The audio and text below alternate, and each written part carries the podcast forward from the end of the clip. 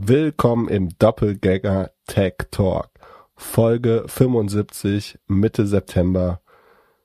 Herzlich willkommen.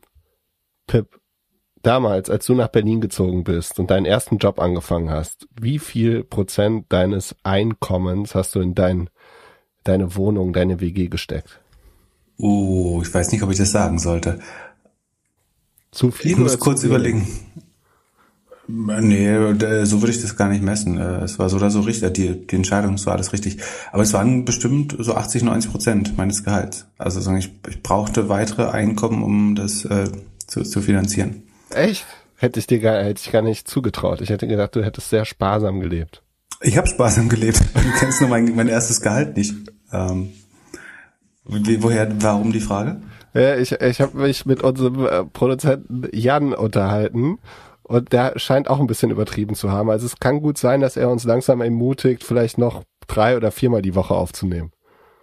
Weil er in, äh, eine Prenzlauer Berger, in Prenzlauer Berger Dachgeschoss gezogen ist direkt? Äh, Ja, also er, er hat es sich gut gehen lassen. Also wir können jetzt auflösen. Jan hat eine Wohnung. Vielen Dank für die Leute, die sich bei uns gemeldet haben. Ja, er, er lebt jetzt wie so ein 40-jähriger Junggeselle in der Midlife Crisis. Na dann, Aber- äh, Toi, toi, toi, dass die nächste Funding-Runde klappt. ja, das wünsche ich euch beiden. Wenn ich, äh, falls wir bald täglich senden, dann wisst ihr warum. Sonst äh, habe ich gemerkt, ich habe in einer Musik-App, habe ich die App aufgemacht und dann ist mir so ein, so ein Button, äh, so ein Pop-up entgegengekommen, dass ich im Wahlomat machen könnte, sollte. Und dann habe ich überlegt, ob man, wenn man jetzt mal angenommen so eine App hat, in der man zum Beispiel den Musikgeschmack seiner Hörerinnen und Hörer hat, dann könnte man ja vermuten, was die Leute so wählen. Und ob man die so lenken sollte. Also findest du das, wäre das politisch, ethisch, moralisch sinnvoll? Also ob man das darf oder nicht, kann ich nicht beurteilen. Äh, Das Spannende ist, du musst ihnen noch nicht mal sagen, was sie wählen sollen, sondern was du eigentlich, was viel spannender ist, du versuchst die Merk, also du machst eine Umfrage unter 1000 Nutzern, was sie wählen oder sagen mit welcher Partei sie sympathisieren oder versuchst das anders implizit rauszubekommen und dann lässt du per Machine Learning erkennen auf den restlichen Nutzern, wer welche Partei wählt und dann aktivierst du nur die, die du glaubst, die die richtig, also die in deinem Sinne stimmen. Das wäre äh, was, was du tun kannst.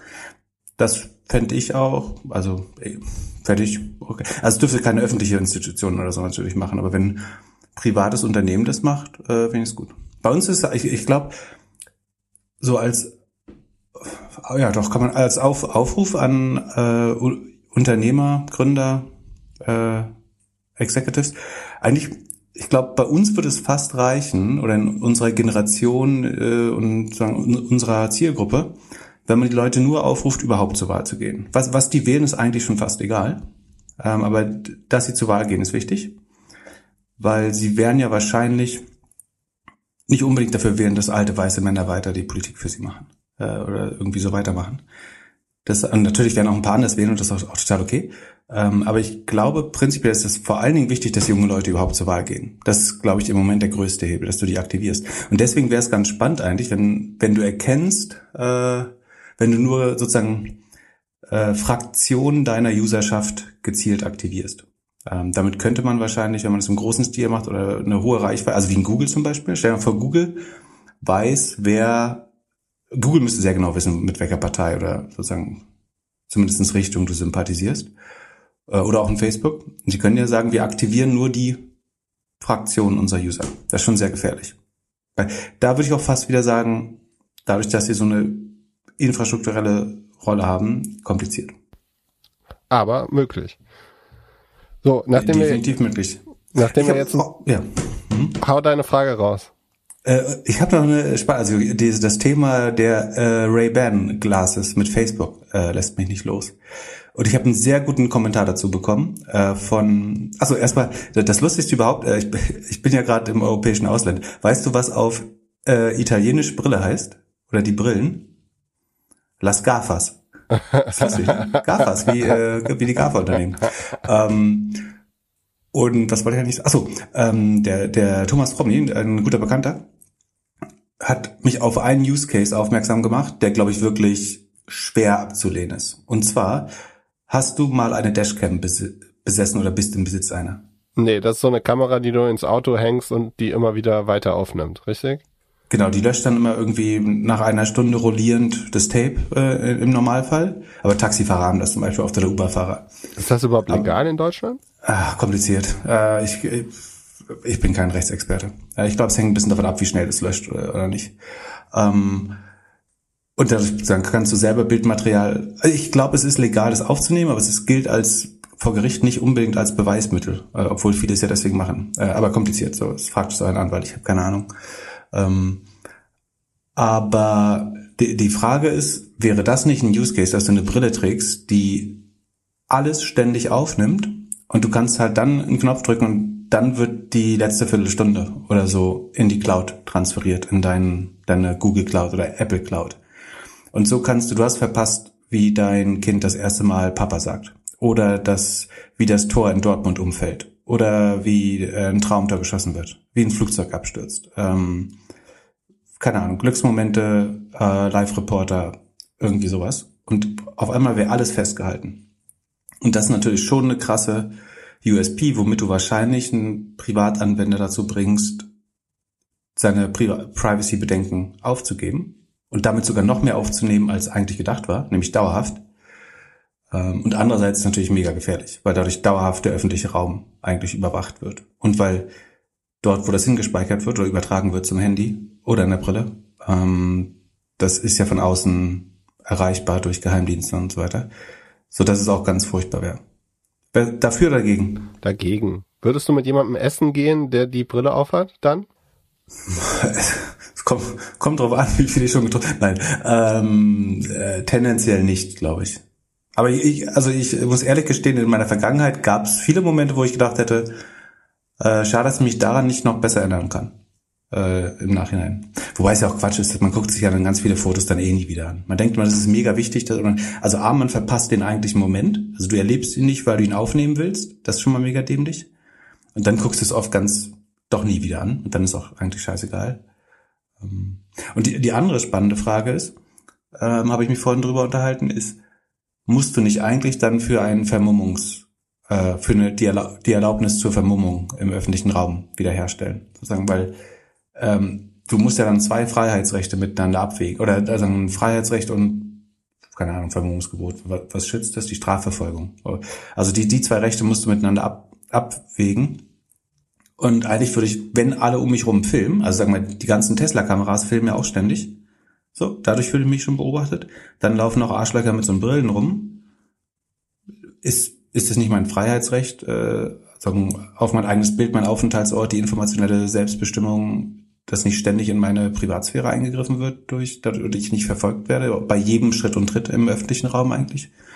Ähm, schon kompliziert. Also, und eigentlich müssen, wenn alle mit irgendwie so einen Fake-Masken rumlaufen oder so einem Guy Fawkes-Masken oder eigentlich nicht cool in so einer Zukunft zu leben, wo alle Autos irgendwie mitfilmen und irgendwie noch die Delivery-Drohnen filmen noch und die, die Fußgänger und die Fahrradfahrer. Es gibt dann so No-Camera-Zonen, wie in manchen Clubs, in denen man keine Handys haben darf oder Fotos machen darf, darf man dann, gibt's dann bestimmte Gebiete.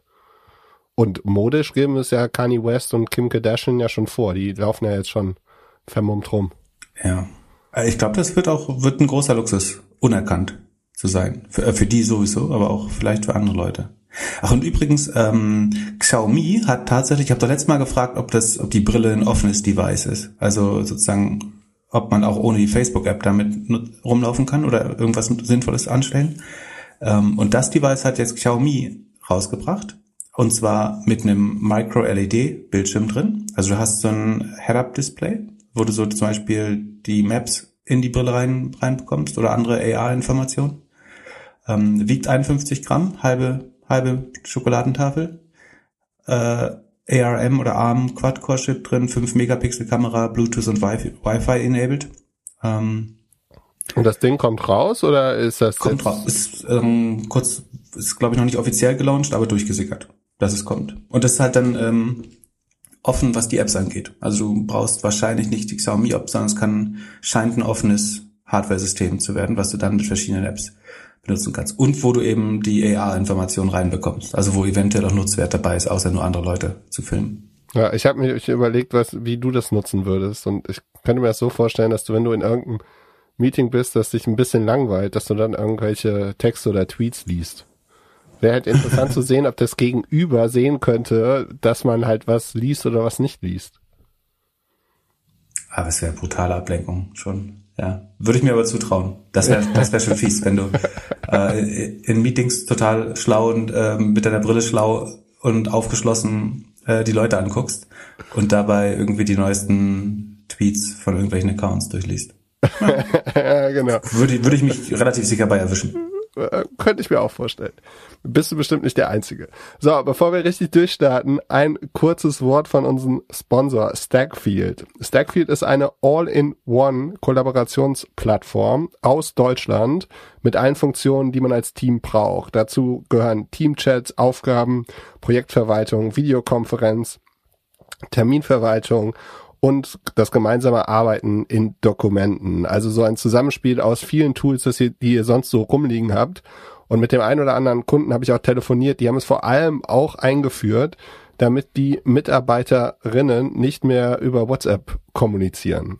Stackfield gibt seit zehn Jahren, haben Tausende von Kunden, davon Banken, Kanzleien, Behörden, also Kunden, die sehr auf Datensicherheit und Datenschutz achten. Die Daten werden in Deutschland gespeichert, Zugriff außerhalb der EU ist nicht möglich und natürlich sind die Daten Ende zu Ende verschlüsselt. Wer das jetzt testen möchte, kann es zum einen 14 Tage kostenlos testen oder mit dem Gutscheincode DG20 gibt es 20% aufs erste Jahr, Infos in den Show Notes und auf stackfield.com slash Doppelgänger. Hervorragend. Vielen Dank. Ich hatte übrigens fest damit gerechnet, dass du mich ein Gedicht auf, äh, aufsagen lässt. Nein, genug Politik.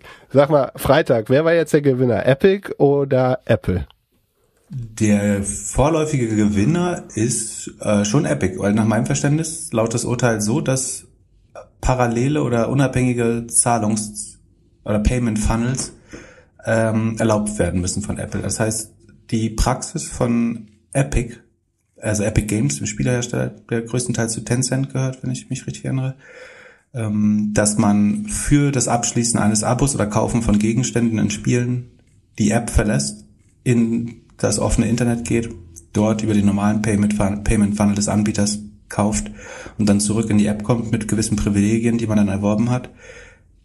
Das ist zulässig. Und Apple hätte Epic nicht dafür ausschließen dürfen aus dem App Store, beziehungsweise sind die Terms of Services von Apple, nachdem sie die Epic ausgeschlossen haben, rechtsbrüchig. Habe ich es richtig verstanden? Ja, aber und, Apple freut sich trotzdem, dass sie nicht als Monopolist dargestellt worden sind. Ja, das ist auch, also da würde ich auch sagen, ähm, ich habe mir die Urteilsbegründung nicht durchlesen können, äh, leider. Aber ich würde auch verneinen, dass Apple ein Monopolist ist, ehrlich gesagt. Also es sei denn, du sagst, dass der iPhone-Markt, also im Smartphone-Markt sind sie kein Monopolist. Das ist ein Oligopol aus vielen Herstellern. Äh, Im Operating System Markt ist es ein Duopol, wo sie theoretisch noch in Konkurrenz mit. Im, sie würden wahrscheinlich sagen, das ist der Software-Distributionsmarkt. Ähm, also der Entwickler kann ja auch für Android, für, für Steam, für irgendeine andere Spieleplattform, für, für Xbox, für PlayStation entwickeln. Das ist, ich glaube, es geht, so wurde der Markt definiert wahrscheinlich, dass es eine Spieleplattform oder eine, ja, eine Entwicklerplattform ist. Und ich glaube, es gibt keine Marktdefinition, nach der Apple ein Monopolist ist. Außer du sagst, das iPhone ist der Markt. Aber das stimmt ja für den App Store eigentlich dann auch nicht. Äh, hätte, also ich hätte es rechtlich nicht begründen können, dass Apple ein Monopolist ist, ehrlich gesagt. Obwohl sich natürlich sehr mächtig in dieser Nische anfühlt und gerade für einen Apple-Nutzer ähm, oder Entwickler fühlst du dich dem sehr ausgeliefert. Aber die Wahrheit ist, du kannst deine App auch für ein anderes Ökosystem schreiben und dort nach Nutzern suchen. Und wenn du deine App über, über Mediamarkt vertreibst oder über GameStop oder über ähm, ein anderes System, musst du auch Distributionsgebühren zahlen. Offline sind die sogar höher, bei Microsoft sind sie niedriger. Ähm, dem, dem würde ich folgen. Ähm, Was gibst du so im Jahr aus für Apps und Subscriptions? Inklusive OnlyFans, die kann man nicht über den App Store, nein, Spaß. Ähm, Für Apps und Subscriptions. Ja, bevor ich meine, rechnest, meine Subscriptions habe ich eigentlich alle nicht über, ein, äh, über, über das Telefon gestartet, sondern die habe ich so, so Audible, Spotify und so habe ich fast alles über das Web gestartet äh, und damit Grossmarge gesichert. Ich habe gelesen, ich habe gel äh, gelesen, dass es Leute gibt, die on average, also so die der, das eine Prozent der Nutzer, die das ma die machen 64 Prozent des overall Gaming Revenue im App Store aus. Und da gibt's Leute, die on average 2000 fast 2700 Dollar im Jahr ausgeben für Games. Ja, aber das sind, das sind ja nur 200 Dollar im Monat. So viel ist das nicht. Das sind die sogenannten Gaming Whales. Das ist eigentlich das Ziel eines jeden Spielerherstellers. Die Menschen, also die deutlich weniger Zeit als Geld haben. Ähm, oder irgendwelche Kinder von Superreichen, ich weiß nicht. Aber es ist so ein doofes Klischee, immer, dass die, die Kinder von Brad Pitt im Privatflugzeug sind, die alles runterladen dürfen. Aber ähm, tatsächlich gibt es so Gaming Whales, die halt bereit sind, sich alle Vorteile in Spielen zu erkaufen. Und die 200 Dollar im Monat, das geben andere Leute auch für, für ihr Hobby aus. Das ist nicht so viel. Ich würde schätzen, ich liege zwischen 20 und 40 Euro äh, realistisch. Mhm. Und dann äh, mal angenommen, eine Person aus deinem engeren Umfeld würde dich bitten, ein Produkt zu kaufen. Das kostet äh, auf Amazon 10 Euro oder wenn du es in einem anderen Online-Shop kaufen könntest, 7 Euro. Wo würdest du es kaufen? Bei, bei Amazon wie viel? 10 oder 7, also die 30 Prozent. Ja, dann schon. Weil bei 30 Prozent, glaube ich, dann gehst du auf die, also du hast dann mehr Friktion, ne? also du brauchst ein paar Klicks mehr. Das kann durchaus nervig sein. Und ich glaube, 30 Prozent ist relativ klar. Die Frage ist bei 10 Prozent, was du dann tust. Ähm, wenn du 30 Prozent machst, dann würde der, dann kann ja Epic auch sagen, dann ist auch wieder egal. Sondern es muss ja irgendwo dazwischen liegen, damit es sowohl dem Nutzer als auch Epic Spaß macht. Also wenn du zum Beispiel sagst, der, der Nutzer bekommt 15% Rabatt, dafür kriegt 15 äh, kriegt Epic ähm, 20% mehr Marge. Das ist, also von unten gesehen, 15 oder 20, je nachdem von wo man sieht. Ähm, das wäre dann schon äh, eine gute Aufteilung. Wobei da, es kommen ja dann wieder neue Payment-Ausfallkosten und so zu. Ne? Also du kannst ja nicht sagen, dass dein eigener Payment-Gateway ist ja auch nicht umsonst, sondern da zahlst du dann ja ein Stripe oder Etienne oder äh, Klarna oder was weiß ich. Ähm, von daher ist es gar nicht so einfach. Aber wer, wer sind denn deiner Meinung nach die Gewinner und Verlierer? Dieses, also wenn du jetzt versuchst, die Konsequenzen des Deals fortzuführen. So. Also wurde ja analysiert, ob die oder ein paar von den Game-Läden sind ja die Aktien ein bisschen nach oben gegangen, so dass die jetzt das irgendwie also einen Vorteil haben. Also alle, die irgendwie viele Inner-Purchases in den Apps haben. Aber nicht ich, deutlich, ne? Ersta erstaunlich wenig, fand ich, die Reaktion. Ja, ich, ich glaube halt, dass die Conversion auch nicht so gut sein wird. Also ja.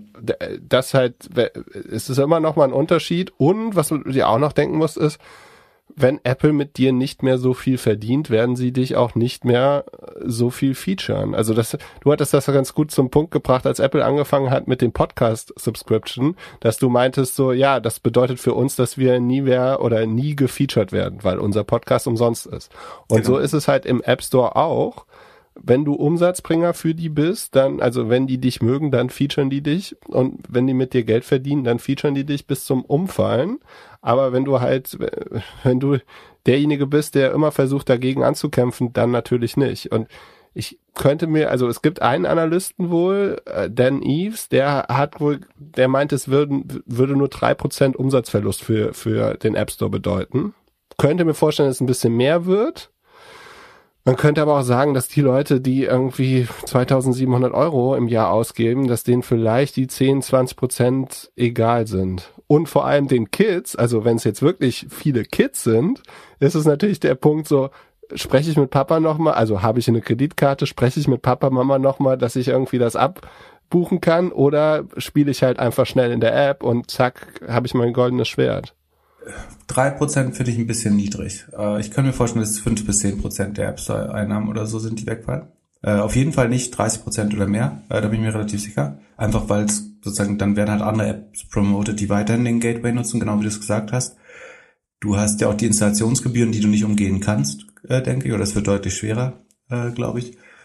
Ähm, und es reguliert sich relativ gut selber. Also ich meine, das Problem ist aber, ich meine, das ist Service Revenue, ne? das heißt, es ist für Apple besonders wichtig und besonders teuer. Wenn das tief reinschneidet, wäre es echt doof. Aber ich glaube, der, der Nettoeffekt wird unter zehn Prozent sein, den sie dadurch verlieren, wenn man jetzt einmal so eine Brücke da reinschlagen würde. Ist es wahrscheinlich. Aber mich hat schon gewundert, dass irgendwie ein Spotify überhaupt nicht reagiert hat. Stripe Etienne. Man würde ja denken, so, dann muss, das ganze Payment muss ja über einen anderen Kanal dann laufen. Es ist ja nicht nur, dass Apple das verliert. Es gewinnen ja auch klassische Payment Gateways dann theoretisch. Das, ich würde denken, dass in, in dem Bereich der Zahlung wäre es vor allen Dingen Stripe und Etienne. Ähm, relativ wenig Bewegung, äh, eigentlich total unverändert. Also entweder weiß es keiner oder ähm, man geht davon aus, dass es kaum Einfluss hat. Ähm, ist ein kleiner Rückschlag für Apple Pay natürlich auch. Wobei für die ist, glaube ich, die Offline-Nutzung Pay des Payments viel wichtiger, als ob du jetzt ähm, da für die paar Spiele dein, deine Kreditkarte einsammelst. Ich meine, das ist vielleicht gut, um die Kreditkarte ins Profil zu bekommen. Ähm, aber das habe ich überlegt, ob es für Apple Pay eigentlich ein strategischer Nachteil jetzt ist, dass sie oder dass sie den strategischen Vorteil verlieren. Gab es eine Studie übrigens, nur 6% der Nutzer in den USA nutzen Apple Pay regelmäßig. Fand ich überraschend wenig. Weil es die Banken nicht anbieten oder warum? Keine Ahnung. Äh, ich weiß wirklich nicht. Einfach weil es, äh, also von, nur der iPhone-Nutzer, ne? Es sind iPhone-Nutzer, die Apple Pay nutzen könnten und von denen machen es auch nur 6%. Fand ich relativ wenig. Achso, das, das andere, was noch spannend ist, ist, was heißt das für so neue App-Universen wie ähm, also Metaverses oder AR oder VR-Anwendungen? Die basieren ja so ein bisschen, glaube ich, auf die Hoffnung, dass man da ex also viele oder eine, eine schöne Take-Rate von Umsätzen dritter, also dritter oder Partner einnehmen kann. Also irgendjemand verkauft dir dann wieder wie in Second Life äh, den, den coolen Armani-Anzug oder die beste Sonnenbrille oder die schönste Frisur.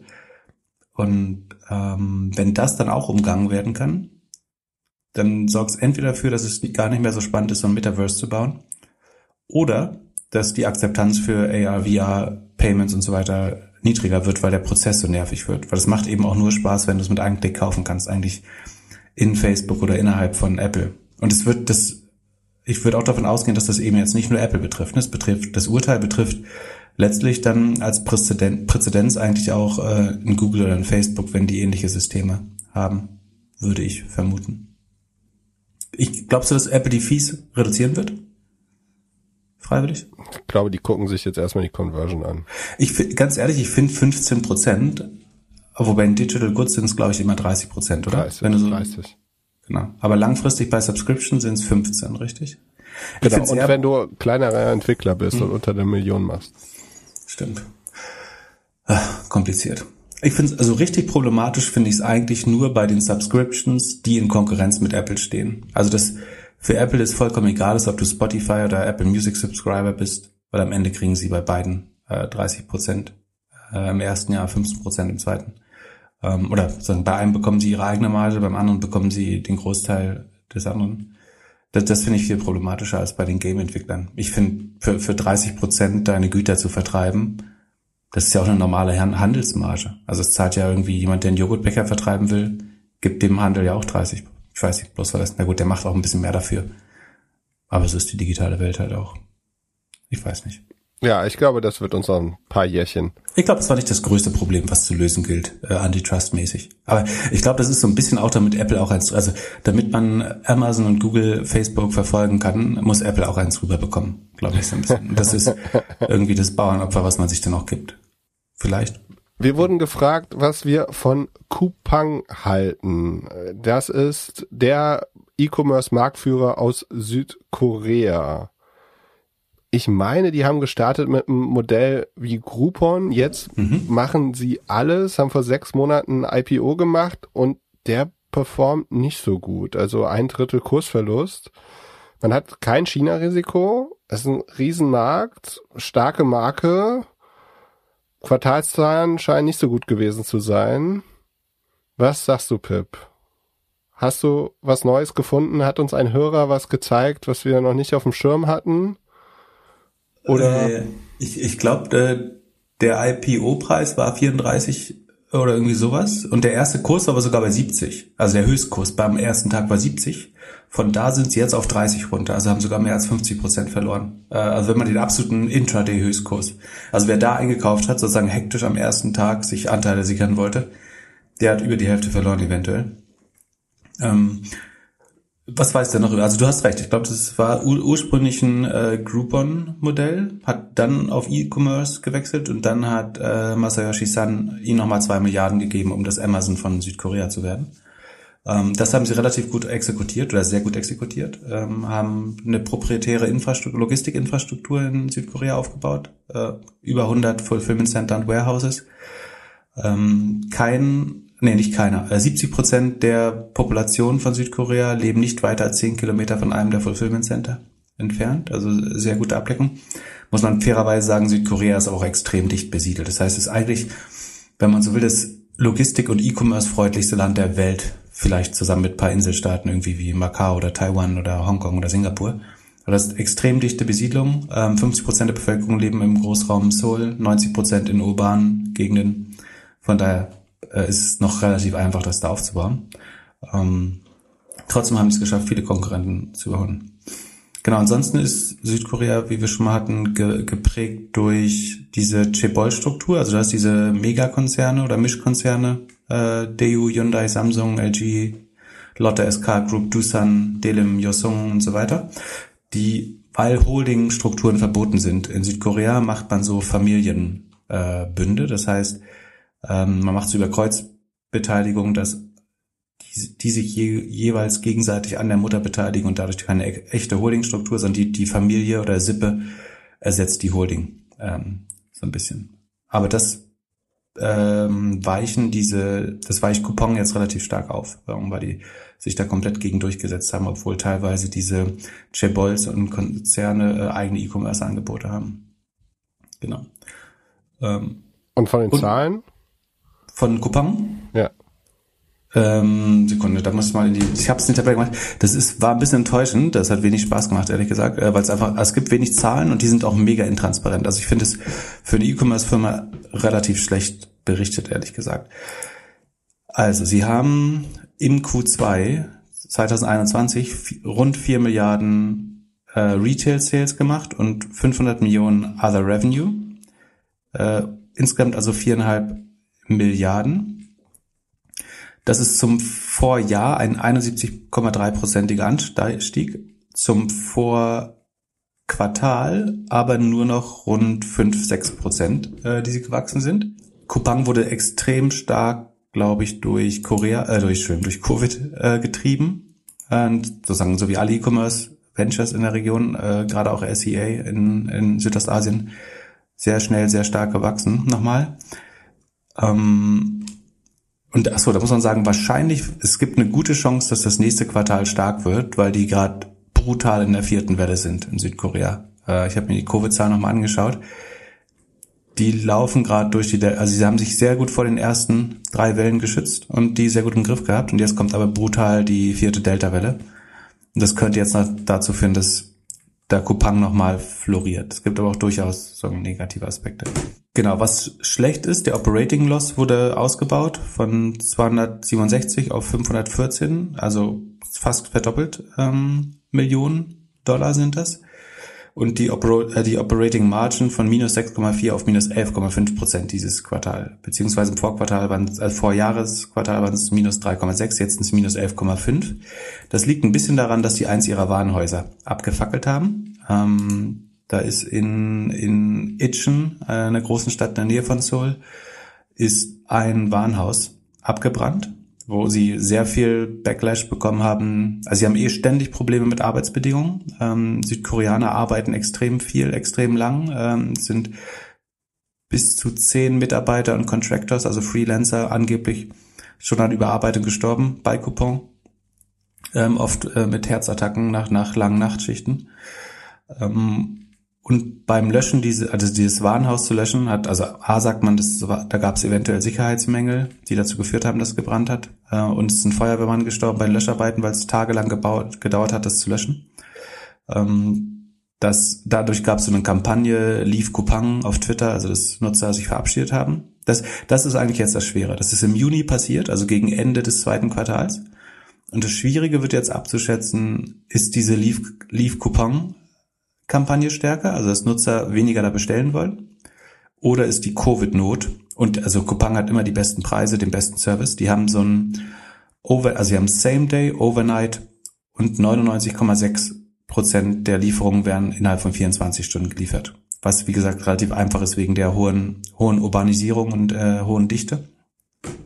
Aber wenn du in diesem Coupang Wow Programm oder Rocket Wow heißt es, glaube ich, das Programm, das ist so wie Amazon Prime, wenn du da drin bist, bekommst du keine Liefergebühren und innerhalb von 24 Stunden deine Ware.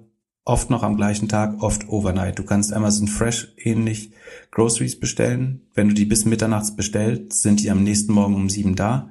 Ähm, also schon sehr, sehr äh, hohe Geschwindigkeit und hohes Serviceversprechen. Dadurch könnte man denken, wenn die vierte Welle jetzt wieder zu Lockdowns führt, dann würden die sehr stark profitieren, weil sie einfach das beste Angebot haben. Und in der Regel sind Konsumenten dann doch nicht so, also die sind dann doch vergebender, als man denkt äh, bei solchen Sachen. Und bisher hat sie auch nicht gestört, dass die Leute da relativ hart arbeiten müssen. Das sie müsstest du doch über so ein Outside-In-Tool irgendwie in zwei Monaten unheimlich gut nachgucken können, oder? Oder kann man sich darauf nicht verlassen? Ähm, ich befürchte oder ich bin mir eigentlich sicher, dass bei Coupon ein relevanter Anteil nicht nur über Mobile, sondern über die App geht. Trotzdem kann aber der, der Web-Traffic indikativ sein. Ich kann es mal checken, wie das aussieht, parallel. Ah, in Südkoreanisch, das macht natürlich extra Spaß. Das sieht im Moment eher nach Stagnation aus. Ähm, also ich würde jetzt noch nicht auf die vierte Welle Covid hoffen, dass das, also dann, dass das nochmal richtig beheizt, sehe ich nicht in den Zahlen. Es kann sein, dass, also der Traffic ist eher gleichbleibend. Es kann sein, dass die Conversion steigt natürlich dadurch. Ähm, aber Euphorie bricht bei mir, bei mir noch nicht auf. Ähm, es gibt auch ein paar andere Gründe, warum ich jetzt nicht heiß bin. Genau. Die, die sind ansonsten, also sie sind ganz klar der größte Retailer und auch Marktplatz äh, in Korea, also Marktposition sehr gut, äh, haben sich das sehr konsequent erarbeitet wie gesagt, exzellentes Serviceversprechen, größte Auswahl, haben die meisten Artikel in Korea von allen Anbietern, haben in der Regel die besten Preise. Ähm, die haben proprietären äh, Logistikkette, also der sogenannte Kupang Man, der wurde inzwischen äh, gendergerecht auf Kupang Friend umbenannt, weil immer mehr Frauen den Job machen. Ähm, vorher hieß er immer der, der Kupang Mann. Ähm, der, der bringt dir halt dann deine Sachen. Dann, was ganz cool ist, äh, das ist wirklich ein großer Fortschritt im Vergleich zu den meisten äh, westlichen äh, Infrastrukturen, ist, dass sie in Boxlist, 75 Prozent der Pakete werden Boxlist ausgeliefert. Das heißt, du bekommst für die Groceries eine frische Box und für die anderen bekommst du so ein blickdichtes, ähm, ja, so ein PET, nicht PET, also ein Plastikkarton, den, den du dem Couponmann wieder abgib, mitgibst beim nächsten Mal. Das heißt, du bekommst weniger Umverpackung, was nicht nur die Logistik, also es ist definitiv grüner und äh, more sustainable. Es ist aber auch unheimlich gut für Logistik, weil du im Auto und im Warenhaus unheimlich viel Platz sparst, wenn du die Sachen nicht ähm, immer boxen musst oder ähm, vielleicht auch ungeboxt angeliefert bekommen kannst. Ähm, das sollte ein Vorteil sein. Das äh, finde ich relativ innovativ im Vergleich zu unserem System. Die, haben diese Postbox. Hm? Ist das nicht die, die gute Postbox von früher? Gibt's das, ja? So es gab, gab mal von der Post so eine Box, die äh, hat sich, glaube ich, aber dann nicht mehr durchgesetzt. Die, aber das war die, die man im Hausflur stehen hat, glaube ich, ne? Ja. Mit der Kette und so, ja. Nee, so, so, mal gucken. Irgendjemand findet das schon für uns. Aber es gab mal diese Postboxen, glaube ich. Genau. Ansonsten, die haben 17 Millionen Kunden. Also ähm, Südkorea hat rund 50 Millionen Einwohner. Äh, und, also was mit Deutschland gemein hat, ist, hatten äh, auch einen relativ hohen Exportüberschuss, dadurch, dass eben Samsung, Hyundai und so weiter, äh, da sind natürlich unheimlich viel Unterhaltungselektronik, Autos und Schiffe exportieren. Dadurch haben sie 12% Exportüberschuss. Deutschland hat 20 als sogenannter Exportweltmeister. Ähm, und von diesen 17, äh, von diesen 50 Millionen Menschen sind 17 Millionen Kunden und davon wiederum 33% Rocket Wow Subscriber das kostet nur 2.900 Won, das sind 2,6 oder 2,5 US-Dollar, also 30 Dollar im Jahr, also deutlich günstiger. Und da ist auch Coupon Play mit drin, was so ein Amazon Prime Streaming Service ist letztlich, äh, für ein Drittel des Preises. Ähm, ganz gut. Sie haben Coupon Eats, das ist letztlich so wie Uber Eats, ist der am schnellsten wachsende ähm, Food Delivery Service gerade in Südkorea. Größer ist noch Baemin von den Wuva Bros. Das wiederum ist die Delivery Hero, die Beteiligung, die Delivery Hero versucht hat zu kaufen. Da, das wartet, glaube ich, noch auf Regulatory Approval, also muss von den Wettbewerbsbehörden genehmigt werden. Das wiederum hängt, glaube ich, daran, wenn ich mich recht erinnere, ob Yu-Gi-Oh!, also der bisherige Zweite im Markt, äh, den Delivery Hero besessen hat. Also sie dürfen den Marktführer Wuva oder Bemin kaufen, wenn sie Yu-Gi-Oh! verkaufen, ist mein letzter Stand. Äh, so, nicht festnageln bitte, aber ähm, schneller wachsen tut aber Coupang, Coupang Eats, ähm, die natürlich durch die App guten Access haben und eine gute Logistik schon haben, die sie dafür einsetzen können. Logistik, sie haben so ein Flex-System wie Amazon, also das private Driver für irgendwie 70 Cent die Pakete ausliefern und dafür in der Regel 10 bis 12 Stunden fahren am Tag, äh, um auf 50 Euro am Tag zu, oder ja, 50 Dollar am Tag zu kommen. Rocket Fresh hatten wir erwähnt, Coupon Pay gibt's natürlich auch. Genau, und im März sind die an die Börse gegangen, haben sich ein sehr schönes Quartal gemacht für den Börsengang. Da sahen wirklich alle Zahlen extrem gut aus. Du hast den vollen Covid-Effekt gehabt. Sie waren fast Cashflow positiv. Sie war, oder Sekunde, lass mich mal die Zahlen gucken, bevor ich Quatsch erzähle. Ähm, sie waren, genau, sie waren noch nicht Cashflow positiv, aber das äh, Jahres-EBITDA 2020 sah, glaube ich, gut aus. Ähm, der Operating Cashflow 2020 war positiv so. Und jetzt geben sie wieder Vollgas und zünden die Warenhäuser an, was für die Zahlen eher schlecht ist. Da habe ich kurz überlegt, ob man, was, was würdest du machen, wenn du zu viel Waren eingekauft hast äh, und weißt, du wirst nicht mehr los. Wenn du sie discountest, sinkt deine Gross Margin. Das ist relativ schlecht. Wenn du sie abbrennst, kannst du sagen, es ist ein Unfallschaden. Ähm, plus, achso, für die Equipment, also ihr, das war, das Lager war versichert das Inventory aber nicht. Das heißt, sie mussten das Inventory eh abschreiben. Deswegen würde ich jetzt nicht unterstellen, dass sie es mit Absicht äh, angezündet haben, um die Gross Margin schön zu machen. Ähm, also sie haben sie haben es alles sofort abgeschrieben, deswegen sind die Ergebnisse jetzt auch relativ schlecht. Es könnte eventuell nächstes Quartal dazu kommen, dass sie sozusagen Rückflüsse bekommen, weil die Versicherung nicht die 170 Millionen an Inventory, aber die 130 Millionen an Equipment, also das Lagerhaus und die Roboter und so, bezahlt, dann würde es das Ergebnis nochmal deutlich ähm, verschönern.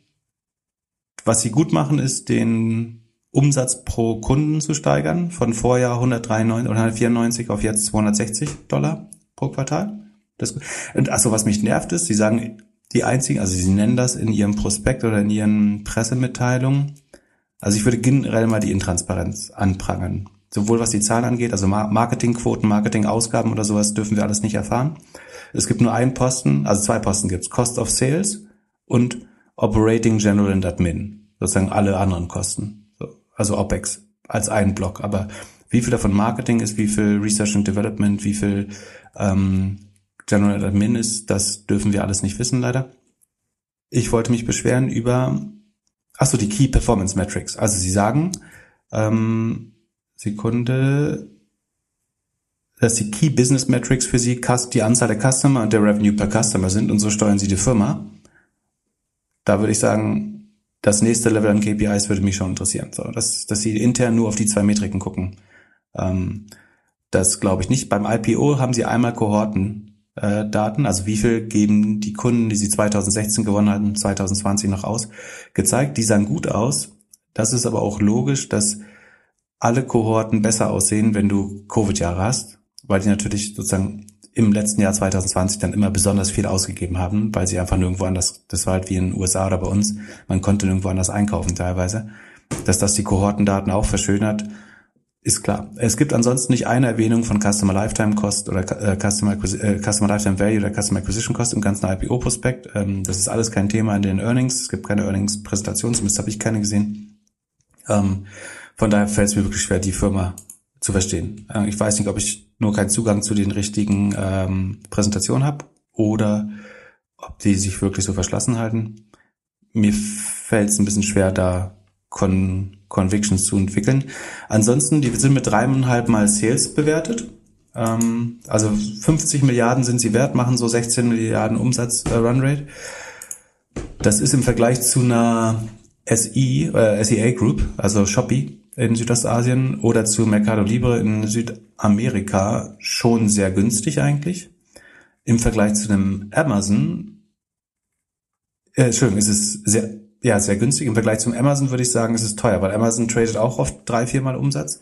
Die haben aber ein AWS, was sich dahinter versteckt und unheimlich viel Gewinn abwirft. Und das hat Coupang nicht. Die haben viele Delivery Services und das erklärt vielleicht auch, warum sie noch Loss machen können, äh, weil sie da noch investieren. Aber so ein Hammermodell wie, ähm, wie AWS ist da nicht drin und deswegen würde ich sagen, das sollte nicht so teuer traden wie Amazon, sondern günstiger. Jetzt kann man dagegen wieder sagen, dafür wachsen sie schneller mit 71 Prozent.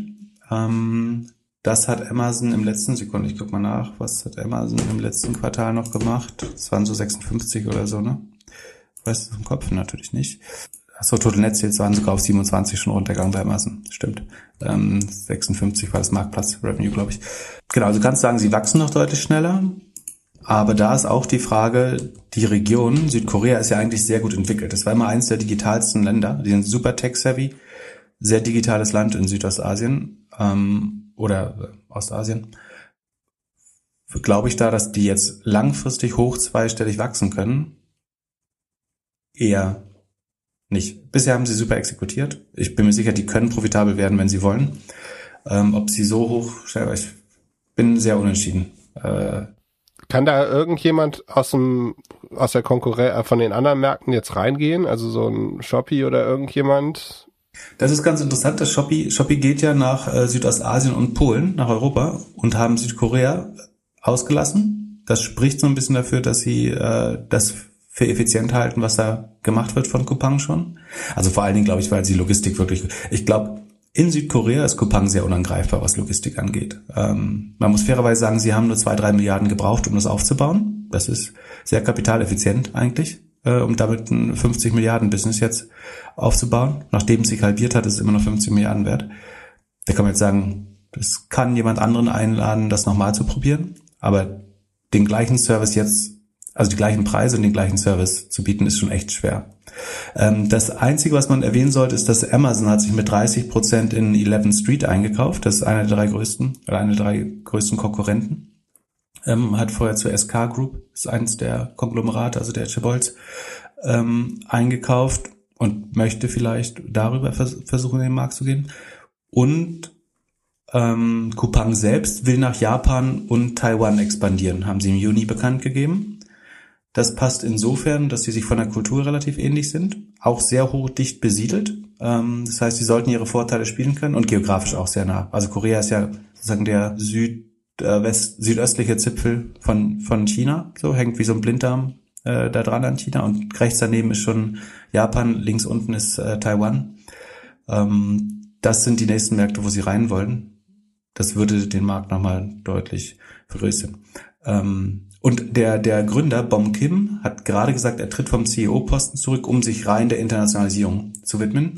Da spekuliert man aber ein bisschen, weil das zufällig am Tag des Feuers bekannt geworden ist, ob er das nicht aus Haftungsgründen gemacht hat, weil es gibt theoretisch die Möglichkeit, dass du als CEO für die Arbeitsbedingungen haftest in Südkorea.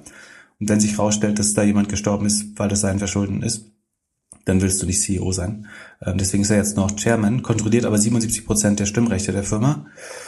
Ähm, genau. Wo ich nicht 100% zustimme, ist, dass da kein China-Risk, also es gibt kein China-Risiko, das ist richtig. Äh, Moment, es sei denn, China holt sich Taiwan, was absehbar ist, glaube ich, oder zumindest im Bereich des Möglichen liegt. So, dann haben sie auf jeden Fall ein China-Risiko. Aber auch sonst greift Südkorea gerade sehr hart durch bei den äh, Tech-Konzernen und scheint sich ein bisschen ein Beispiel an China genommen zu haben. Und ähm, das heißt, ja, es gibt kein China-Risiko, aber Südkorea verhält sich nicht ganz so drastisch, drastisch wie China, schränkt aber die, die Möglichkeiten der großen Plattformen gerade erheblich ein. Welche Plattform gibt's noch in Südkorea? Weißt du es? Ähm, dann darf ich weiter monologisieren darüber. Die, was die, die größte, kennst du eine der vier Suchmaschinen, die nicht, also in vier Ländern auf der Welt ist Google nicht dominant? Rakuten? Nee, Rakuten ist ja eine japanische Firma, ist aber keine Suchmaschine. Also ist eine Suchmaschine, aber nicht für keine horizontale. Okay, äh, wie heißt die russische Suchmaschine? Yandex, genau. Genau. Die haben aber auch nur noch 43 Prozent äh, und von der Kaufkraft wahrscheinlich nochmal deutlich weniger. Also ich würde sagen, Google hat äh, in Russland Yandex. Yandex ist auch groß in der Türkei, relativ groß in der Türkei, aber äh, in China gibt's Baidu. In der Tschechis, in der Tschechei und Slowakei gibt es Cessnam, die relativ groß sind. Keine Ahnung, warum es sich so entwickelt hat.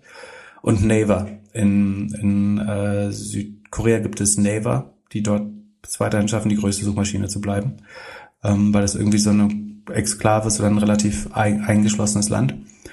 Und Naver hat außer der größten Suchmaschine in Südkorea auch die Line-App, die kennst du wahrscheinlich, kennt man, wenn man in Süd Südostasien, auch in anderen Ländern, die gibt es zum Beispiel auch in Thailand, Indonesien, Vietnam und so. Ähm, ist neben WeChat eine der zwei großen Messaging-Apps.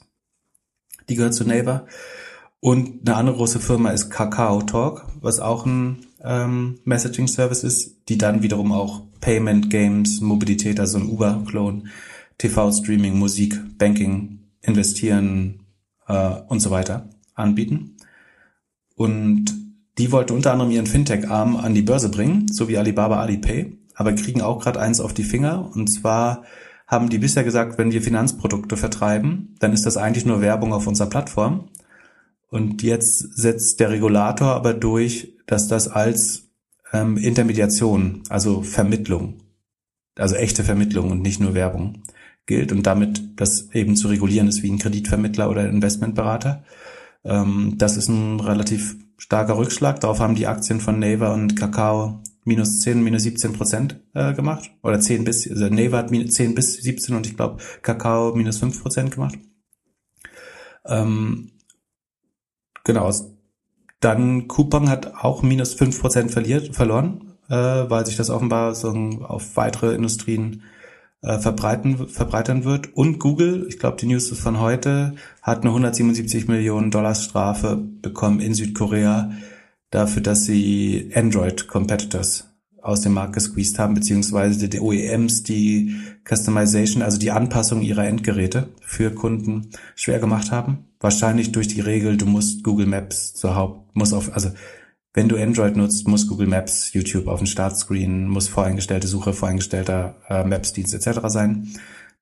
Das, wenn du bedenkst, dass Samsung das größte Unternehmen oder eines der größten äh, Unternehmen ist in Südkorea, dann ist klar, dass äh, das auch so ein bisschen Politik wahrscheinlich ist. Aber Südkorea greift hart durch gegen die eigenen und äh, ausländische Plattformen. Deswegen würde ich sagen, dass es da jetzt kein Regulierungsrisiko gibt für Coupon, würde ich nicht unterschreiben. Ich also man kann sagen, du hast eine gute Chance. Also sie haben nur vier Prozent insgesamt vom Gesamt-Retail-Markt. Wobei, die äh, tricksen auch mal so ein bisschen rum. Ne? Die sagen, unser Markt ist Travel, Retail, Groceries, Essen, alles. Und dann davon haben wir nur vier Prozent oder so. Ähm, das heißt, es gibt schon Potenzial. Ob das jetzt das nächste Amazon ist, das klappt allein von der Größe, glaube ich nicht. So in China werden sie keinen Fuß auf den Boden bekommen. Japan schwer, vielleicht. Aber die warten jetzt auch nicht auf die. Also die Japan ist ja auch schon super tech-savvy und äh, durch, durchstrukturiert mit allen möglichen Anbietern. Taiwan ist nicht so riesig.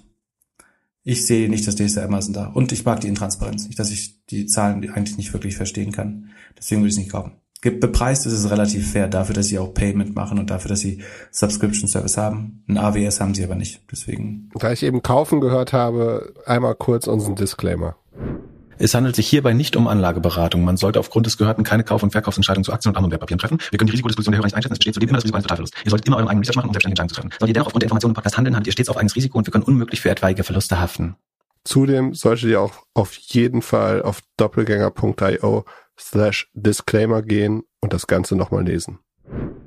Mir hat übrigens jemand äh, hier bei meinen äh, Poolgesprächen im Urlaub vorgeschlagen, wir sollten so Länder äh, Sendung machen und dann ist uns jedes Mal ein Land vornehmen. Aber ich glaube, das ist vom, vom Aufwand äh, nicht zu unterschätzen. Boah. Ich habe das.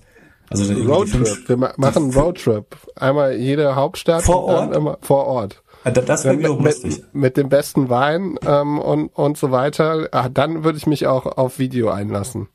Das ist ganz spannend. Aber also ich würde schätzen, damit du irgendwie die drei, vier spannendsten Unternehmen in jedem Markt identifizierst und durchschaust, brauchst du schon eine Woche mindestens. Das klappt mit dem Tonus nicht. Ja, man hat in den letzten Tagen jetzt gemerkt, wie so ein Spec eigentlich funktioniert. Also äh, diese Speckeln sind ja so, dass dort Geld eingesammelt wird, dann wird ein Target gesucht und dann können die Spec-Aktionäre ja scheinbar entscheiden, ob sie das für ein gutes oder schlechtes Target finden. Ja, die zahlen am Anfang 10 Euro für den Anteil beim Spec-IPO und dürfen am Ende nochmal entscheiden, äh, in der Regel, ob sie lieber die 10 Euro zurückhaben wollen oder in eine Aktie an dem neuen Unternehmen, an dem zu bildenden Unternehmen wandeln wollen, genau. Ja, und da kam jetzt raus, dass Lilium hier, der, dieser kleine fliegende Untersatz, ähm, dass da 65 Prozent der Leute raus wollen oder rausgehen. Das fand ich ziemlich krass. Dann Äh. habe ich auf Twitter, Die, die wollen, also der der Korrekte, die sagen, sie wollen lieber 10 Euro oder Dollar haben als die neue Lilium-Aktie, genau. genau, Also, sie lassen sich das Geld zurückgeben statt die, die Lilium-Aktie. also sie glauben nicht, dass das Ding mehr als 10 Euro irgendwann mal wert ist. Das hast du gesagt. Also sie, sie schätzen den Barwert der Lilium-Aktie niedriger ein als die 10 Euro. So, Gut, auf- das ist die rationale Entscheidung, ja. Auf jeden Fall hört sich, äh, also 65 Prozent hört sich ja echt schon viel an. So, ähm, Das sind zwei von drei, wenn das hilft. Ja, vielen Dank. Dann habe ich auf, auf Twitter, und das habe ich sofort retweetet, ein Spec Redemption Rate August 2021 gesehen. Also da hat sich jemand die Mühe gemacht, der dann ausgerechnet hat, unter welchem Ticker die ähm, Specs Redemption Rate ist. Und das ist wirklich Wahnsinn. Also der, äh, hast du den Tweet schon gesehen? Wenn nicht, würde ich gerne, dass du einmal ra raten würdest. Ich habe ihn noch nicht gesehen. Okay, was denkst du, was ist Nummer eins? Wie viel Prozent ist das Maximale, was im August redempt wurde? Ähm, Sekunde, also das ist über die Zeit gesehen? Äh, Oder ist es also im? Ich, pro ich sehe die Grafik nicht. Du musst mir Genau, erklären, was also- die Grafik zeigt. äh, aufge, also alle Specs im August sind aufgelistet Ah, okay. und ganz oben ist der, der am meisten Redemption hat, also wo die meisten Anzahlen von Leuten gesagt haben, ah, ich hätte lieber meine 10 Euro zurück. Ja. Ich würde 96 sagen, aber ich denke, dass ein paar das auch einfach verschlafen. Äh, aber Tatsächlich deutlich sieben- über 90. sieb- 97. Also es Ja. sind, äh, es ist echt viele Na, das über Ding ist, 90, wenn der, also über 80. du kannst es ja sehr rational auch machen. Ne? Also wenn der Spec jetzt schon nur noch auf 7 Dollar tradet, dann ist es ja einfach zu sagen, also du kannst heute 7 Dollar oder 10 Dollar nehmen, dann nimmst du 10 Dollar. Und dann kannst du dir anderthalb Aktien kaufen. Also sobald der, also der, der Merger dann vollzogen ist, kannst du dir anderthalb Aktien kaufen für das gleiche Geld. Also sagen, wenn es deutlich unter 9 Dollar ist, dann ist es eigentlich immer opportun, die, die Redemption zu nehmen. Und dann kannst du dich immer noch mal günstiger einkaufen, wenn du die Aktie haben möchtest, theoretisch. Es sei denn, du glaubst, die geht danach am nächsten Tag sofort durch die Decke und du kommst da nicht mehr rein. Aber genau.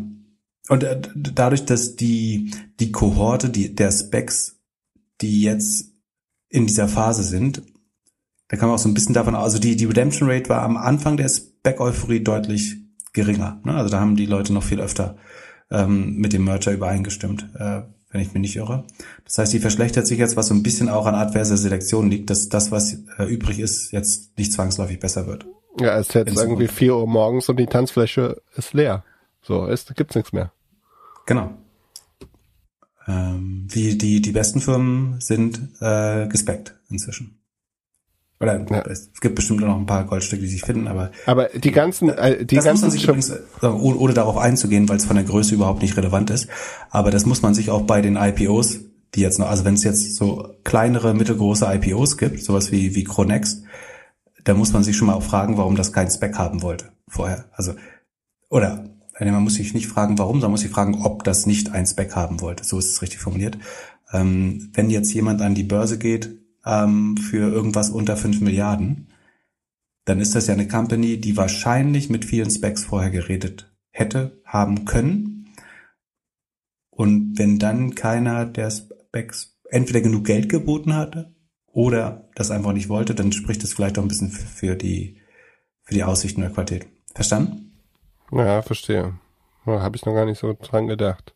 Aber die ganzen Specs von, von Chamath, die sind noch gar nicht durch, oder? Es gibt dann irgendwann so eine Frist von einem Monat, in dem die Leute sich entscheiden können, Mhm. ob sie den halten wollen oder nicht. Mhm. Das heißt, viele, wir werden jetzt ja wahrscheinlich so eine Welle haben von vielen Specs, die dann noch, ja, wo noch ganz schön viel vom Tisch weggenommen wird. Ja, wie gesagt, du kannst das ein bisschen voraussagen, wenn du schaust. Also notiert er deutlich über 10 Dollar, dann werden sie wahrscheinlich die, die Aktie nehmen. Notiert er deutlich unter 10 Dollar, dann würdest du natürlich eher in Geld wandeln und dein Geld zurücknehmen. Und dann schadfrei kannst dann immer noch entscheiden, ob du die Aktie kaufen möchtest zu einem günstigeren Kurs. Und hast du die Woche noch ein paar neue Insights zu Buy Now, Pay Later bekommen, nachdem wir da letzte Folge viel drüber gesprochen haben? Es haben sich tatsächlich relativ viele Leute ähm, gemeldet. Das, was mir im Kopf geblieben ist, dass na, dem Vernehmen nach die, die Mutmaßung, dass der, der Amazon-Deal nicht übermäßig attraktiv ist für, für Firmen, richtig sein könnte? Also dass Firmen da wahrscheinlich nicht unheimlich viel Gross, also die machen ja eh keine Gross Margin, das haben wir das mal festgestellt, dass wahrscheinlich die Gross, also dass die Gross Margin wahrscheinlich negativ ist, oder die Transaktionsmarge. Ähm, und das dürfte bei Amazon noch schlechter sein, ähm, als in den bestehenden Händlern schon. Also dass man vielleicht nicht die üblichen vier bis sechs Prozent als Paymentgebühr erhält, sondern eher was, was im Bereich der typischen Kreditkartengebühren liegt. Und dass man das aber trotzdem macht, um Kunden zu gewinnen für das was ich äh, ein bisschen zugespitzt Payday Loan Modell ähm, genannt habe. Wenn das sozusagen die, die dann, also es ist auf jeden Fall dann ein Loss Leader Product, ähm, sozusagen, was du kostet, dass du mit dem, mit dem attraktiveren Produkt für die Kundengewinnung Verluste machst, um danach von der, das rentablere Produkt, was sich aber schwerer vermarkten lässt, ähm, zu befeuern. Das, das ist quasi die, die sogenannte Loss Leader Strategie. Ich habe mir deine Dirty Money Doku angeguckt. Hier, Payday Loans. Ganz schön krass. Also ich will jetzt, krass, will, oder? Ich will es jetzt Über- nicht spoilern, aber also falls ihr heute Abend noch nichts zu tun habt und einen Netflix-Account, kann man sich das mal reinziehen. Aber stell dir mal vor, stell dir mal vor, deine Kinder fragen dich irgendwann mal so, Papa, warum haben wir so ein großes Haus? Oder warum fährt Papa ständig Rennwagen? Und du musst dir erklären, woher das Geld kommt. Er- Erklär das Geschäftsmodell mal äh, deinen Kindern. Oder Ja, wie, aber- kannst, wie, wie du überhaupt so schlafen kannst, verstehe ich nicht, ehrlich gesagt. Das ist schon echt hart. Ja, Wahnsinn. Aber äh, vor allem, der, äh, ich finde interessant, warum er sich überhaupt dazu bereit erklärt, dieses Interview zu machen. Also an seiner Ja, Stelle. Warum fahren Leute Rennen, Rennautos? Das, das, das Ding ist ja, wenn alle wissen, du bist so ein Loan Shark, dann das sind ja die Leute, die sich dann in die Gesellschaft wieder einkaufen müssen. Die müssen halt irgendwie irgendwelche Sponsorings machen oder irgendwelche Partys auf Mallorca oder was weiß ich, damit du wieder halbwegs, lädst dir ein paar C-Promis ein, damit du wieder halbwegs in der Gesellschaft akzeptiert wirst. Weil alle ja wissen, wie du dein Geld gemacht hast und dann doch nicht mit dir reden wollen. Und dann kaufst du irgendwie ein Rennteam und lädst die Leute ein oder ähm, machst halt eine Doku, um zumindest wieder im Fernsehen bekannt zu sein. Ja, und, und ein Part fand ich äh, wirklich, der ist bei mir hängen geblieben, den, den Punkt, als er gesagt hat, ich verstehe das alles nicht. Ich habe meine meine Anwälte haben gesagt, das Ding ist bulletproof. Also der war sich sehr sehr sicher, dass er das System halt mit seinen Anwälten so durchschaut hat, dass ihm nichts passieren könnte. Und das Ja. ja äh, ja ja, ja. Um schaut zu schaut erfahren, euch an. worüber wir reden, müsst ihr nochmal die letzte Folge hören, wo wir den Namen, den Namen Genau. der, der Serie erwähnen. Vielleicht findet ihr auch in, in, in den Show Notes. Falls ihr es gefunden habt, schreibt uns gerne eine Bewertung. Ähm, ansonsten, achso, Revolut will auch noch in Buy Now Pay, also ich meine, das ist eh die Frage. Also wer, wer wird nicht in Buy Now Pay Later äh, gehen jetzt? Weil das Modell ja schon sehr attraktiv ist. Die Frage ist nur, willst du dir deine Reputation damit so dauerhaft? Also jemand, der einmal irgendwie 12 Euro Strafgebühr gezahlt, ich weiß nicht, ich, äh, denke ich mir jetzt aus, ich kenne die wahre, die Kondition nicht, ne? aber wenn du einmal 12 Euro oder 18 Euro Straf, Strafgebühr bezahlt hast, dafür, dass dein Payment zu spät kam, ähm, oder in einen höheren Zinssatz rutscht oder was weiß ich, damit verbrennst du ja auch einen Kunden wahrscheinlich für immer so. Das macht ja, also entweder macht jemand es aus purer Not oder findest es richtig scheiße. Und die Frage ist, willst du als Fintech so jetzt die nächste Citibank oder Targo Bank sein, die mehr oder weniger durch das Offering eine gewisse Klientel anzieht ähm, und insgesamt aber eher für Enttäuschung beim, beim Endkunden sorgt, weil es so ein bisschen auf die Intransparenz der Verträge äh, spekuliert. Ich also ich bin Revolut-Kunde und ähm, mich stört das nicht, weil ich es wahrscheinlich nicht nutzen würde. Aber ich weiß nicht, ob das ein gutes Branding ist. Also Firmen steht jetzt durchaus auch äh, in der äh, Kritik in den USA mehr und mehr. Ich, ich glaube nicht, dass es eine, die Brand ist, mit der du bekannt sein. Und teilweise, also der, der Gründer wehrt sich ja dagegen, dass sie immer als White Label Partner gesehen wird. Und er sagt so, wir möchten eine Brand sein. Gleichzeitig bauen viele es aber nicht mehr mit dem Affirm-Logo oder mit einem ganz kleinen Affirm-Logo ein. Und die Frage ist, will der Shop das Affirm-Logo nicht nehmen, weil die Leute schon schlechte Erfahrungen damit gemacht haben? Oder weil nicht klar werden soll, dass Affirm das, das ist so ein bisschen die Frage. Ähm, ich kann mir vorstellen, dass langfristig nur noch White Labeled wird, damit, weil die Leute bei now, mit Buy Now, Pay Later von Firmen schlechte Erfahrungen gemacht haben. Und wenn sie dann ein neues, sagen wir mal, Walmart äh, Buy Now, Pay Later bekommen, was einfach nur umgelabelt ist, dann werden sie das vielleicht wieder bereit sein zu akzeptieren. Achso, und was äh, spannend auch, ähm, entweder die FT oder Wall Street Journal hat berichtet, 33 Prozent der Buy Now Pay Later Nutzer waren schon mindestens einmal säumig in der Vergangenheit.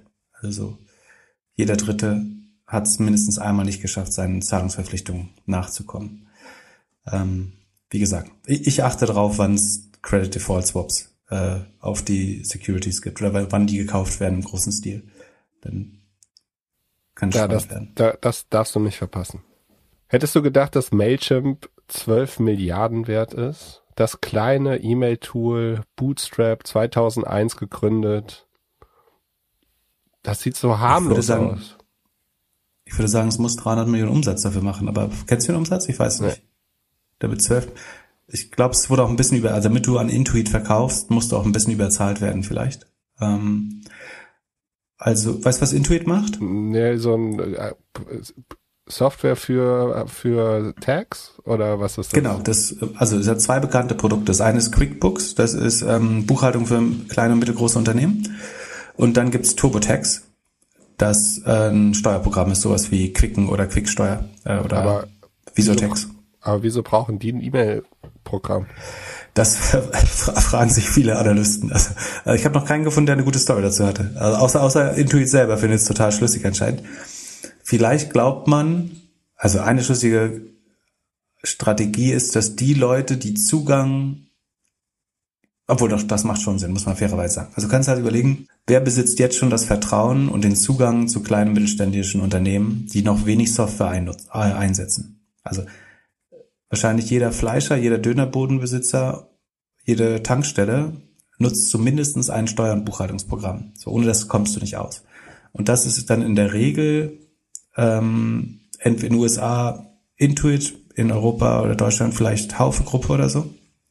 Und ähm, damit hast du eigentlich den Zugang zu einem relativ großen Markt, durch den du mehr Software verkaufen kannst. Und du, die sollen jetzt nicht, alle Newsletter sch schreiben oder was? Ja, ist die Frage, ob, ob man schafft, irgendeine niedrigschwellige Newsletter- und CRM-Anwendung zu bauen, die man vielleicht irgendwie integriert bekommt. Aber ich meine, dass du den Kundenzugang nutzt und dass kein anderer obwohl, ich meine, die, die anderen großen sind natürlich die, die Wix, die Jimdos, die, ähm, wer ist das? Content Square? Nee, Squarespace. Squarespace. Genau, also die ganzen Content Management Systeme, die haben auch guten Zugang zu SMBs, würde ich sagen. Da kannst du auch viel hochverkaufen. Wenn du einmal die, die Webseite machst, kannst du irgendwie Payment, andere Sachen noch mitverkaufen. Aber ich, das, das kann eigentlich das einzig logische Rational sein. Ob das jetzt aufgeht, da wäre ich auch noch skeptisch. Also wenn die ganzen SaaS-Lösungen sich selber nicht verkauft bekommen, ob es dann äh, die Steuersoftware oder die Buchhaltungssoftware hinbekommt, bin ich mir noch nicht ganz sicher. Ähm, allein um Revenue oder Marge hinzuzukaufen, war es ein bisschen zu teuer, glaube ich eigentlich. Also man, man muss darauf spekulieren, dass man den Kundenkreis deutlich erweitern kann, wenn man die Bewertung von 12 Milliarden dafür zahlt glaube ich. Und dass man irgendwie mehr in den E-Commerce-Markt oder so rein möchte oder mehr in den Square-Markt? In den Payment-Markt? Ja. Über, über Newsletter? Schwer. Ich glaube, also die haben noch, was haben die noch gekauft? Mint, Mint haben sie verkauft, gekauft in der Vergangenheit und ähm, noch irgendwas. Also sie kaufen so kleine Software. Ich meine, du kannst schon so eine Art Salesforce Marketplace für KMUs bauen, dass du ja, und äh, Immer also mehr. Mailchimp ist auf jeden Fall die Einstiegsdroge. So, der ich könnte mir schon vorstellen, dass Leute äh, relativ früh anfangen, Newsletter aufzusetzen und Mailchimp ist dafür immer oder oft die erste Adresse gewesen. Ja, und ich meine, das Gute an Buchhaltung und Steuern ist, du hast zwei Sachen. Du hast alle Daten, weil du die, du kennst die, ähm, die Rechnung, wie gesagt, wie heißen das, die also die Stichpunkte der Bilanz, also weißt, welche Bilanzposten das Unternehmen hat, damit weißt du, du weißt eh, in welchem Markt das unterwegs ist und du weißt, was relevant für dich ist. So. Also weißt, welche Software, ob das ein Jäger eine gewisse Software nicht braucht und ein Tankstellenbesitzer aber doch. Ähm, das heißt, du hast gute Daten und kannst perfekt targeten mit sehr gut zugeschneiderten Lösungen. Sozusagen das perfekte Setup für ein Restaurant oder Diner. Das perfekte Setup für eine Yogalehrerin. Ähm, das kannst du gut. Und du hast das Vertrauen. Weil, ich meine, deinem, deinem Buchhaltungs- und Steuerprogramm musst du vertrauen. Ähm, und normalerweise geht das, geht da relativ wenig schief. Und mit diesem Vertrauen und den Informationen kannst du eigentlich gut zugeschneiderte Lösungen durchverkaufen. Das könnte theoretisch klappen. Wobei die Marke Intuit so ein bisschen beschädigt ist, weil die, also man, man unterstellt ihnen, dass die auch so ein bisschen Rent-Seeking sind oder Regulatory Capture machen, indem sie die Steuer Gesetzgebung mit Absicht verkomplizieren oder sagen, komplizierte Steuergesetzgebung in den USA unterstützen per Lobbyismus, um auch den Bedarf für komplizierte Steuerprogramme und vor allen Dingen das jährliche Update äh, des Steuerprogramms zu schaffen. Ähm, das funktioniert natürlich nur, wenn es Gesetzesänderungen gibt, dass man auch das äh, updatet. Ähm, und sagen, sie sind verpflichtet, eine kostenlose Variante. Da, da gab es mal einen geilen Skandal. Du bist verpflichtet, äh, so eine kostenlose Variante auch anzubieten. TurboTax ist sozusagen die, die kostenpflichtige und es gibt eine kostenlose. Und die haben sie aber aus dem Google Index rausgenommen. Erinnerst du dich? Ich glaube, wir haben darüber geredet. Und dadurch ist sie unauffindbar oder sehr schwer auffindbar geworden. Ähm, und so dass Leute, wenn sie nach äh, irgendwie Text Solution gesucht haben, halt auf der bezahlten Variante gelandet sind und die unbezahlte zu finden unheimlich schwer geworden ist. Verstehe. Ja, wir werden sehen. Und äh, Intuit ist an der Börse, oder? Die kann man handeln. Mhm. Das ist ein sehr, sehr großes Softwareunternehmen eigentlich. Äh, die haben ein Zehntel ihrer Bewertung ausgegeben, müssen also etwas über ähm, 100 Milliarden wert sein. Jetzt kommen wir in unsere schöne Startup-Ecke. Ich würde sagen, so 20, 30 Minuten schaffen wir noch. Stefan hat gefragt, was aus unserer Sicht die entscheidendsten Matriken für, ja, Matriken, Metriken für, Bist du ganz aufgeregt wegen Matrix 4? genau. Was die entscheidenden Metriken für Direct-to-Consumer Startups sind. Was ja, äh, Tipp fürs Investorengespräch, nicht Matriken sagen. Das genau. Du hast ja eben schon ein bisschen was äh, hier und da erwähnt. Also ich würde sagen, wenn du deinen Shop hast, Conversion Rate, dann solltest du dir angucken, was, die, was dein Kunde kostet, also Customer Acquisition Costs. Was der Kunde wert, so, Customer Lifetime Value, also wie viel gibt er aus? Und dann würde ich mir auch immer noch mal die Marge angucken. Also es ist, glaube ich, schon ein Unterschied, ob du irgendwie ja Klamotten machst und äh, Sachen irgendwie vorbestellen musst und äh, deine eine geringere Marge hast oder ob du Kosmetik machst und das Zeug irgendwie bei dir alleine im Kühlschrank ähm, hast und dann selbst verpacken musst. So, das wären wären so meine meine vier. Welche habe ich sehr, vergessen? Sehr gut. Hast, hast du geübt oder hast du dir mit dem E-Commerce-Experten telefoniert? ich hab, äh, ganz, ganz lange ist es her, da, da gab es mal E-Commerce-Themen bei mir. Ach, stimmt, stimmt. Nee, äh, sehr gut. Also sagen, ich hätte gesagt, von, von ganz weit oben betrachtet ist das Verhältnis von Customer Acquisition Cost zu Customer Lifetime Value schon bei ganz vielen Geschäftsmodellen das Wichtigste. Also wie viel gebe ich aus für einen neuen Kunden und eventuell die Reaktivierung und wie viel verdiene ich langfristig an äh, Marge mit dem Kunden? Also ja, was ist der langfristige Deckungsbeitrag, den ein Kunde erwirtschaftet bei mir durch Wiederbestellung oder eben auch nicht? Das ist eigentlich die Kernrelation. Und dann kannst du, du hast Marge gesagt, das ist tatsächlich so wahrscheinlich die zweitwichtigste.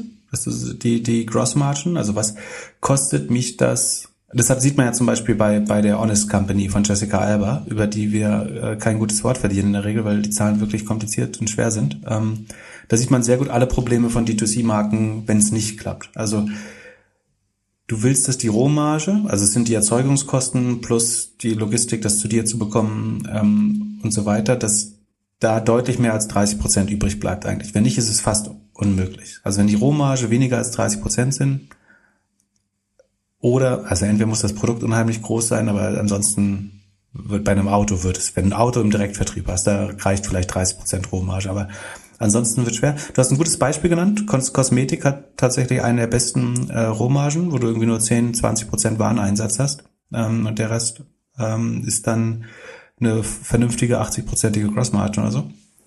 Ähm, das ist unheimlich wichtig, weil es dir dann den Spielraum für Marketing gibt. Also je mehr Crossmargin du übrig hast, und ganz stark vereinfacht bleibt dann nur noch mal, also es bleiben ein paar andere Gemeinkosten und eventuell Forschung und Entwicklung, je nachdem wie innovativ man ist, aber ganz stark vereinfacht wird die Cross Margin dann in Marketing und dann Profit aufgeteilt. Also alles, was nach Marketing dann noch übrig bleibt, ist dann Profit oder Deckungsbeitrag. Ähm, und von daher ist es gut, möglichst viel Potenzial oder möglichst viel Spielraum bei der Cross Margin zu haben. Also irgendwie, wenn du Richtung 50, 55 kommst, wäre das ganz toll. Also wenn du 100 Prozent aufschlagen kannst, das schafft man bei Kleidung in der Regel ganz gut. Wie gesagt, Kosmetik deutlich drüber, Schmuck wahrscheinlich deutlich drüber, also nicht Markenschmuck äh, deutlich drüber. Ähm, ähm, so Konsumgüter eher drunter, also sagen wir wenn du jetzt ein, ein Spülmittel machst oder, oder Hundefutter oder sowas, da ist die Gross Margin wahrscheinlich tendenziell ein bisschen unter 30 Prozent. Ähm, genau. Und wie gesagt, die, wenig Gross Margin kann funktionieren, wenn du eine Subscription-Logik bekommst. Also sagen wir, du hast sowas wie Everdrop. Ähm, ich kenne die Gross Margin. Ich kann sein, dass die deutlich gesünder aussieht. Aber sagen wir, du hast eine, was war deine Idee damals mit den Spültabs im Briefumschlag oder so? War das Spültabs? Genau. Oder? Ja, so, Spül- und Waschmaschinenmittel. Genau. Und sagen wir, da hast du nur 25% Gross Margin. Wenn aber jemand sagt, der nimmt das relativ automatisch äh, einmal im Monat im Briefkasten ähm, als Subscription, dann reichen vielleicht 25 Prozent. Schöner wäre es trotzdem, wenn es deutlich über 30 wäre, aber es gibt ein paar Modelle, wo man das mitigieren kann durch die Frequenz oder die Retention. Genau, also CAC zu LTV, zu Lifetime Value, wichtig. Customer Acquisition Cost zu Lifetime Value. Ähm, dann Gross Margin, unheimlich wichtig, gerade bei Direct äh, to Consumer. Aber wir äh, erwähnen es ja auch mal bei Software und so, das ist auch wichtig. Und danach kommen dann die eher operativen KPIs. Da ist Conversion sicherlich eine der wichtigsten, die Conversion Rate. Ähm, die muss man natürlich irgendwie im Industry Benchmark sehen, also mit ähnlichen Modellen vergleichen. Du kannst jetzt nicht die Conversion Rate von einem, äh, weiß nicht, Wohnmobil mit dem von einem Lippenstift vergleichen. Ähm, und dann unheimlich wichtig Retention und Churn. Ähm, also, oder vielleicht auch die Wiederkaufsrate, wobei sich das ja im Customer Lifetime Value schon ausdrückt. Also wenn Customer Lifetime Value hat, dann hat die Retention oder Repurchase Rate bestenfalls noch Erklärungscharakter, weil am Ende führt es ja dann doch wieder zum Customer Lifetime Value. Ähm, aber das ist natürlich wichtig. Und du willst im nächsten Schritt dann eigentlich auf Kohorten schauen. Also wenn es ein Produkt ist, was Leute überhaupt wieder kaufen, was bei vielen D2C-Produkten man schon mal in Frage stellen muss, ob es überhaupt Re also Wiederkäufer gibt, ähm, dann willst du eigentlich wissen, wie sich die Kohorten entwickeln. Also wie viel die Kunden, die vor drei Jahren das Produkt das erste Mal gekauft haben, wie oft kaufen die das Produkt noch dieses Jahr und wie viel Umsatz wird damit generiert? Ähm, das schaut man sich für jedes Jahr oder für jede Kombination aus Jahren an und dann bekommt man zu einer typischen Kohortentabelle. Ähm, wer das verstehen will, kann einfach Cohort Table googeln und vielleicht schreiben wir dazu auch mal einen Artikel, um das zu erklären. Ähm, genau. Dann, wenn du noch operativer gehst, könntest du sagen, du willst so ein bisschen ähm, den Entwicklungslifecycle verstehen. Also wie lange dauert es, ein neues Produkt zu entwickeln? Also ist es ein Mono-Brand, Mono-Produkt? Startup gibt's ja auch. Deswegen, du hast nur ein Produkt und das ist einfach so gut und ähm, singulär, dass, dass ähm, du keine weiteren machst. Wenn du weitere machst, also sagen wir, du bist ein Amazon-Händler, dann kommt es schon darauf an, wie schnell kannst du neue Produkte sourcen, wie schnell kriegst du die zum Markt äh, von irgendwie von Innovationen, Reiterierung bei der Innovation, da musst du ja ein bisschen Qualitätskontrolle machen, vielleicht nochmal was ändern. Ähm, wie schnell hast du es dann in Rotterdam oder Duisburg am Hafen? Ähm, und wenn das dann kein Verkaufsschlager wird, wie schnell kannst du es auch adjustieren und vom, vom Shelfhugger, der sich nicht verkauft, zum Topseller vielleicht durch weitere Produktentwicklung machen? Die, wenn man davon, also ich glaube, zu verstehen, wie groß Amazon als Kanal ist, ist wichtig. Also ist das ein reines Amazon-Play oder ist es eine echte D2C-Brand, wo idealerweise möchte man, glaube ich, mehr als 40, 50 Prozent im eigenen Online-Shop sehen oder auf ganz viele Plattformen verteilt. Also sagen wir schlecht 65 Prozent über Amazon verkaufen, würde ich sagen.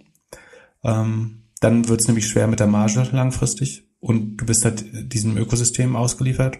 Ähm, muss davon ausgehen, dass das Marketing immer wieder Geld kosten wird langfristig.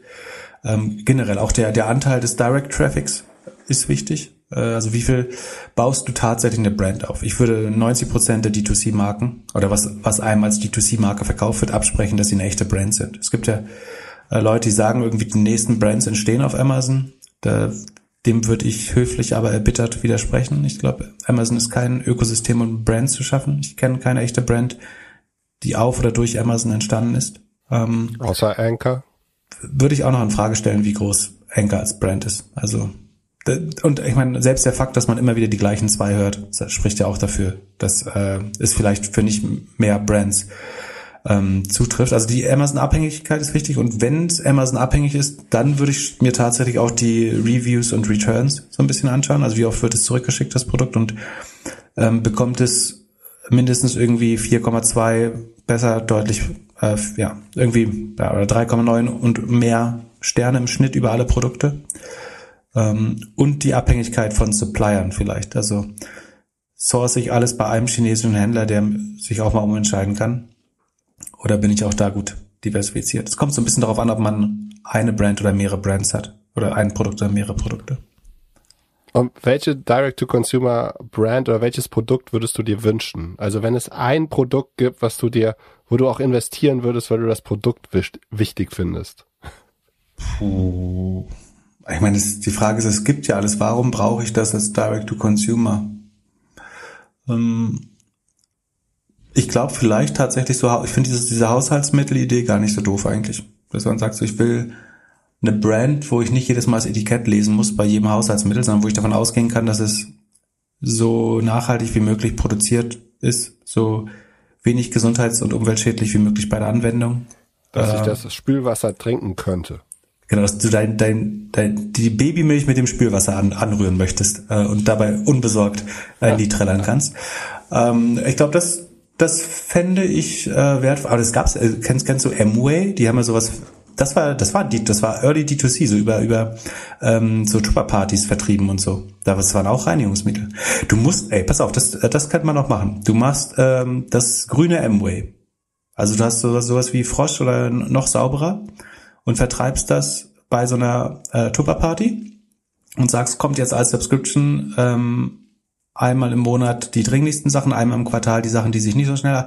Du kannst, wenn du Dielenboden hast, kriegst du einen kannst du einen Dielenreiniger dazu bestellen. Wenn du Schieferbad hast, bekommst du den Schieferreiniger.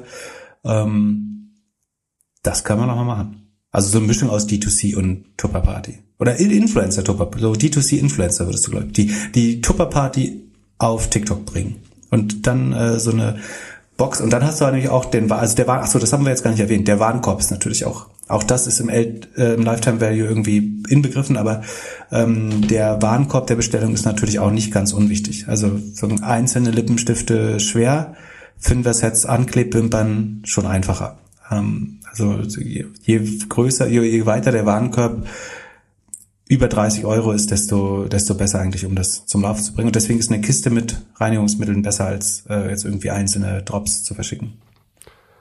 Dann wurden wir gefragt, ob jetzt im Hintergrund zu steigenden äh, Marketingkosten sich, also bei Facebook und Google wird ja immer alles teuer, ob es sich dann noch lohnt, ein Direct-to-Consumer-Startup zu machen. Ich glaube, dass die Situation nicht grundlegend verändert. Also du, äh, die bestehenden Probleme werden einfach ein bisschen drastischer. Man muss halt immer neue Kanäle finden. Ja, und ich meine, du bist, du bist jetzt, wenn du eine schlechte D2C-Marke bist, bist du jetzt zu sehr von GAFA abhängig dann bist du es dann halt genauso, es wird nur noch teurer. Ähm, am Ende in beiden Szenarios musst du dich von, von den GAFAs emanzipieren und eben zu einer echten Brand werden, äh, langfristig. Ansonsten ähm, klappt halt nicht. Also die, die Frage ist schon, schon richtig gestellt. Natürlich wird es jetzt nicht einfacher, wenn die CPMs nochmal steigen.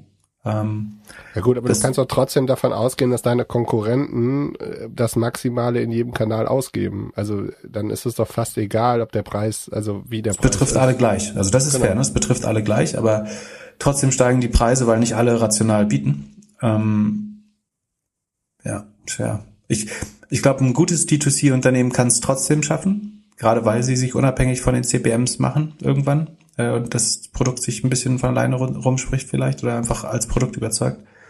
Ähm, für, für schlechte wird es noch schwerer, das kann man schon sagen. Ja, ja gute machen Podcast-Werbung und, und, und also, Influencer-Werbung. Und was noch wichtig ist, ähm, ich glaube, das, das war nie einfach, das Business. Also ich würde wetten, mehr als neun von zehn D2C-Companies, also von echten D2C-Companies. Amazon-Händler überleben ein paar mehr im Moment noch, glaube ich. Langfristig sehe ich das auch noch nicht so. Ähm, also da gibt es einen Roll-up und die Konsolidierung durch die Thresholds und so weiter. Aber insgesamt würde ich denken, dass neun von zehn D2C-Brands gar nicht funktionieren. Von daher, das war nie ein wirklich gutes Business, glaube ich. Oder es, es war immer ein sehr schweres Business. Ich kann auch sagen, es war noch nie ein richtig gutes Business. Es gibt wenige Segmente, in denen es sehr gut funktioniert, so würde ich sagen. Und von daher, dass sich jetzt nochmal erschwert hat, ist fast egal, weil es eh schon unheimlich schwer war, das gut hinzubekommen. Und welche wirklich erfolgreichen kennst du? Lululemon ist nicht so richtig D2C eigentlich, ne? Also es ist so eine Mischung. Gymshark? Uh, Two-Thirds habe ich jetzt vor kurzem ein paar Zahlen gehört. Das fand ich ziemlich krass. Das ist so ein nachhaltiges Modelabel. Also, also und äh, Scrubs, diese, das heißt nicht Scrubs, wie heißen das? Ähm, die so Kittel für Krankenschwestern und Ärzte und so bauen. Da gibt's ein unheimlich starkes D2C. Mir fällt der Name nicht ein. Ähm, aber unheimlich geiles Modell. Das ist nämlich cool, weil da hast du die Repurchase, also du hast, jeder ändert sich, das Ding trägst du halt täglich. Also sagen, du hast einen Krankenschwestern-Kittel oder Arzthelferin-Kittel ähm, und oder Ärztinnen-Kittel und trägst den halt täglich. Das heißt, wenn der schmutzig ist oder zerreißt, du weißt sofort wieder, welche Brand das war. Äh, außerdem ist es halt besonders bequem, besonders cool. Ähm, du brauchst davon mindestens drei, vier im Jahr wahrscheinlich. Ähm, du brauchst immer ein komplettes, der, der, Gesamtwert ist wahrscheinlich zwischen 70 und 120 Dollar pro Kluft. Ähm, deswegen ist es, glaube ich, ein gutes Modell. Das zeigt sehr gut eigentlich, was du brauchst. Hast hohe Warenkörper, hohe Repurchase Rate, hohe Retention, echte Brand, gute Produktdifferenzierung. Ähm, ich weiß nicht mehr, wie es heißt. Äh, aber es wenn, wenn man Scrubs nennt man diese Kluft, diese Krankenhauskluft, wenn man das Scrubs D2C, ich kann ja auch selber googeln, dann müsst ihr nicht gucken. Sekunde. Die, die drei Sekunden haben wir auch noch. Geil, ne? Wie ich mich hier um Kopf und Kragen äh, rede, statt einfach zu googeln. Äh, Scrubs. Gibt es die, ah, also bieten die auch Reinigung an? Fix heißen sie. F-I-G-S wie die Feige auf Englischen. Äh, also die Domain ist wearfix.com. Bitte, bitte, was bieten sie an? Äh, Reinigung. Für die Kleidung? Äh, ich weiß gar nicht, ob man das selber darf. Ich glaube, manchmal musst du es ja. vom Krankenhaus reinigen lassen. Ähm, aber dann wird es auch gestellt. Aber du willst dich ja trotzdem so ein bisschen ausdrücken auch und nicht. Es geht ja auch darum, zum Beispiel, dass du nicht so einen Jedermann-Kittel trägst, sondern einen coolen. Ähm, Chefkittel. Ist auch richtig gut umgesetzt, die Seite. Ähm, ah, krass. Und die gehen auch schon in so Athleisure, also so bequeme Sportkleidung. Finde ich eins der, eins der, eins der coolsten D2C-Modelle. Äh, tatsächlich kann man sich auch noch überlegen, wo man das, ob du das nächste Engelbert Strauß D2C äh, baust, also Berufsbekleidung. Wo kannst du das noch anwenden eigentlich? Weil du kannst auch Anglerkleidung, Försterkleidung, ähm, weiß falls ich was. Das jemand, falls das jemand hört, der das gerade macht, schreibt uns gerne eine E-Mail an podcast.doppelgänger.io. Wie viele Fragen machen wir noch? Alle drei? Noch eine? Noch zwei? Klar, ich habe da sonst nichts zu tun heute. Gut, dann machen wir schnell. Startup, Startup Special. Wird alles. Was macht einen guten Investor, eine gute Investorin aus? Das kommt drauf an, aus welcher Sicht man ist. Also äh, ich würde jetzt als Gründer als Geldgeber, sagen, er, als Geldgeber würde ich sagen in Ruhe. Rendite. Er gibt, er gibt Geld und er lässt dich in Ruhe. Aus, aus Startup-Sicht geht's. Ja. Du kannst ja auch aus LP-Sicht sagen, dann würde ich sagen, die Rendite. Also wer die meiste Rendite bringt, ist der beste. Also die, ja. die am meisten, also risikoadjustierte Rendite, also im Vergleich zu Volatilität und Risiko. Ähm, aber es ist aus Startup-Sicht. Der beste, wie sucht man sich einen Investor aus? Ähm, das kommt so ein bisschen auf die Phase an. Ne? Du kannst, wenn du jetzt Late Stage bist und äh, du hast ein super Board, du verstehst die Industrie, du hast die besten Leute von Konkurrenten und anderen Ventures weggeheiert, dann kannst du schon sagen, du willst den, der am wenigsten Stress macht und die beste Bewertung zahlt, am meisten Geld zahlt. So also Tiger Global. Ähm, die, die wollen kein Boardseat, äh, die quatschen vielleicht nicht rein, aber bieten es an, wenn du es doch brauchst. Gut, jetzt machen wir es mal für normalsterbliche Gründer, Gründerinnen. Also es gibt ein konkretes Beispiel hier. Ihr habt ein Startup mit 100.000 Umsatz und bereitet jetzt eine Series A vor. Auf was sollten Gründer achten? Welche Fehler sollten vermieden werden? Und dann vielleicht in dem Prozess, wer ist ein guter Investor, wer ist ein schlechter Investor? Ich würde dort sagen, strategischen Investor würde ich dort noch nicht reinnehmen. Also auf keinen Fall. Ne. Es sollte halt jemand, also wenn es zu verändern geht. Genau. Äh, Series A heißt ja auch mehr als Angel so, also einen richtigen VC. Mhm. Und dann kann man sich ja schon irgendwie anschauen, was es dann so gibt äh, in Deutschland oder weltweit ich finde es wahrscheinlich immer noch schwierig, in Deutschland in der ersten Runde irgendwie einen internationalen zu finden. Schön wär's. Außer man hat irgendwie einen absoluten ja, Goldfund. So. Ähm, und dann würde ich mit den, mit den Targets irgendwie sprechen. Also wenn man die Möglichkeit hat, sie sich auszusuchen, mit denen Gründern, Gründerinnen. Ich, ich würde vorschlagen, dass du den VC äh, sofort im ersten Gespräch als Target äh, bezeichnest, so als, um den Eindruck zu erwecken, du hättest ihn äh, dir ausgesucht. Genau, also, du gehst direkt drin und sagst, ich habe mich mit drei von deinen Gründern unterhalten, das und das fand ich nicht so gut, aber hier würde ich ein Auge zudrücken. Und, ja, genau. Äh, ich ich habe schon mal eine DD von deinem von deinem VC vorgemacht hier. Wenn, wenn deine Company sonst so sehr, sehr, sehr gut ist, könnte das funktionieren, ansonsten wird schwer, glaube ich. ähm. Nein, aber jetzt den Experten. Du, ich bin ja eher äh, also die Ausgang, der Sache. Also du hast, äh, glaube ich, mehr Geld geraced als ich. äh, schon. Ja, ja, also zumindest aber- aktiv. Äh, Alles sehr, sehr, bei mir war das alles sehr, sehr, äh, vor Series A eigentlich. achso. Und schon lange her. Ähm, genau, also ich würde sagen, CSA ist, das Szenario ist dann wahrscheinlich, du hast schon eine, eine Seed-Runde hinter dir mit größtenteils Angels, vielleicht einen ersten Frühphasen VC. Pip hat schon 10% gesichert für 15 für- für 5000 Euro. Ich, ich habe schon einen äh, Löwendeal gemacht. Genau, und, und, und ein Boardseat hat er sich auch irgendwie erschlichen, obwohl es nur zwei Gründer sind. Ah, das, äh, das ist schon mal, äh, das ist schon mal ein gut, guter Hinweis. Ne? Also idealerweise hast du noch nicht mehr als 30 Prozent deiner Firma. Also noch besser wäre weniger als 20 Prozent deiner Firma verloren bis dahin. Äh, das das wäre gut. Ähm, genau, du Series A, vielleicht raise du 5 Millionen auf 20, wenn, wenn du es gut gemacht hast, vielleicht ein bisschen weniger. Also Wahnsinn, was für Zahlen, wenn man das vergleicht mit vor zehn Jahren. naja, Series A ist Ja, mach Ja. weiter. Ja, du bist, du hast ja keine Pre-Seed oder Seed-Runde unter drei Millionen mehr oder unter fünf Millionen teilweise. Das ist doch, du musst ja die nächste Runde, also wenn du nicht irgendwie hart verwässert, ja. Ähm, genau. Also ich glaube, dann ist es an der Zeit, irgendwie seine Zahlen auf die Reihe zu bekommen. Also schauen, dass man ein sehr gutes Zahlenwerk hat. Äh, vielleicht sich das auch mal extern challengen lassen. Äh, wie würde jemand anders auf das Business schauen? Welche KPIs sind wichtig? Äh, ansonsten ist eben dafür sorgen, dass die eigene Buchhaltung sauber ist, dass man vielleicht erste Kohorten, also Series A würde ich annehmen, die Company ist 18 bis 36 Monate alt. Äh, ja, ja, so in dem Dreh. Ähm, da kann man irgendwie vielleicht erste quartalsweise Kohorten haben, wenn es ein Software-Business ist. Ähm, das wäre toll, überhaupt so eine Art Data Room zu erstellen und die, die Daten für alle vorzubereiten, weil die muss man im Prozess dann wahrscheinlich 20 Parteien zeigen. Ähm, das ist immer gut, wenn man das nicht alles auf Anfrage dann machen muss, sondern wenn man das relativ schnell aus dem Tableau ziehen kann oder äh, in einem Datenraum schon drin hat. Ähm, ich glaube, das signalisiert Professionalität und ähm, hält den Prozess auch effizient. Ähm, ich glaube, man sollte die wichtigsten Rollen, also man sollte ein schön komplementäres Team schon haben, also dass die Gründer sich nicht zu ähnlich sind, sich gut ergänzen. Ähm, ich finde es aber auch gut, wenn man dann eine Vorstellung hat, welche zwei Key Hires man noch braucht. Also dann, ich stelle gerne dann die Frage, so welche, wenn du einen Rockstar hiren könntest, wen, dann, du hast so viel Budget, wie du willst, welche Person auf welcher Position würdest du hiren? Um zu verstehen, wo man auch versteht, dass man noch Schwächen hat. Und dann vielleicht schon so eine Art ähm, to be discussed Position zu haben, was man, wo man sich noch verstärken will. Ähm, genau, vielleicht kann man schon über die Zeit zeigen, wie gewisse Metriken sich über die Zeit entwickeln. Also dass du die ersten Andeutungen und Hints eines Operating Leverage hast, ähm, wobei das bei Series A noch schwer ist, glaube ich. Das äh, sieht man noch nicht zwangsläufig.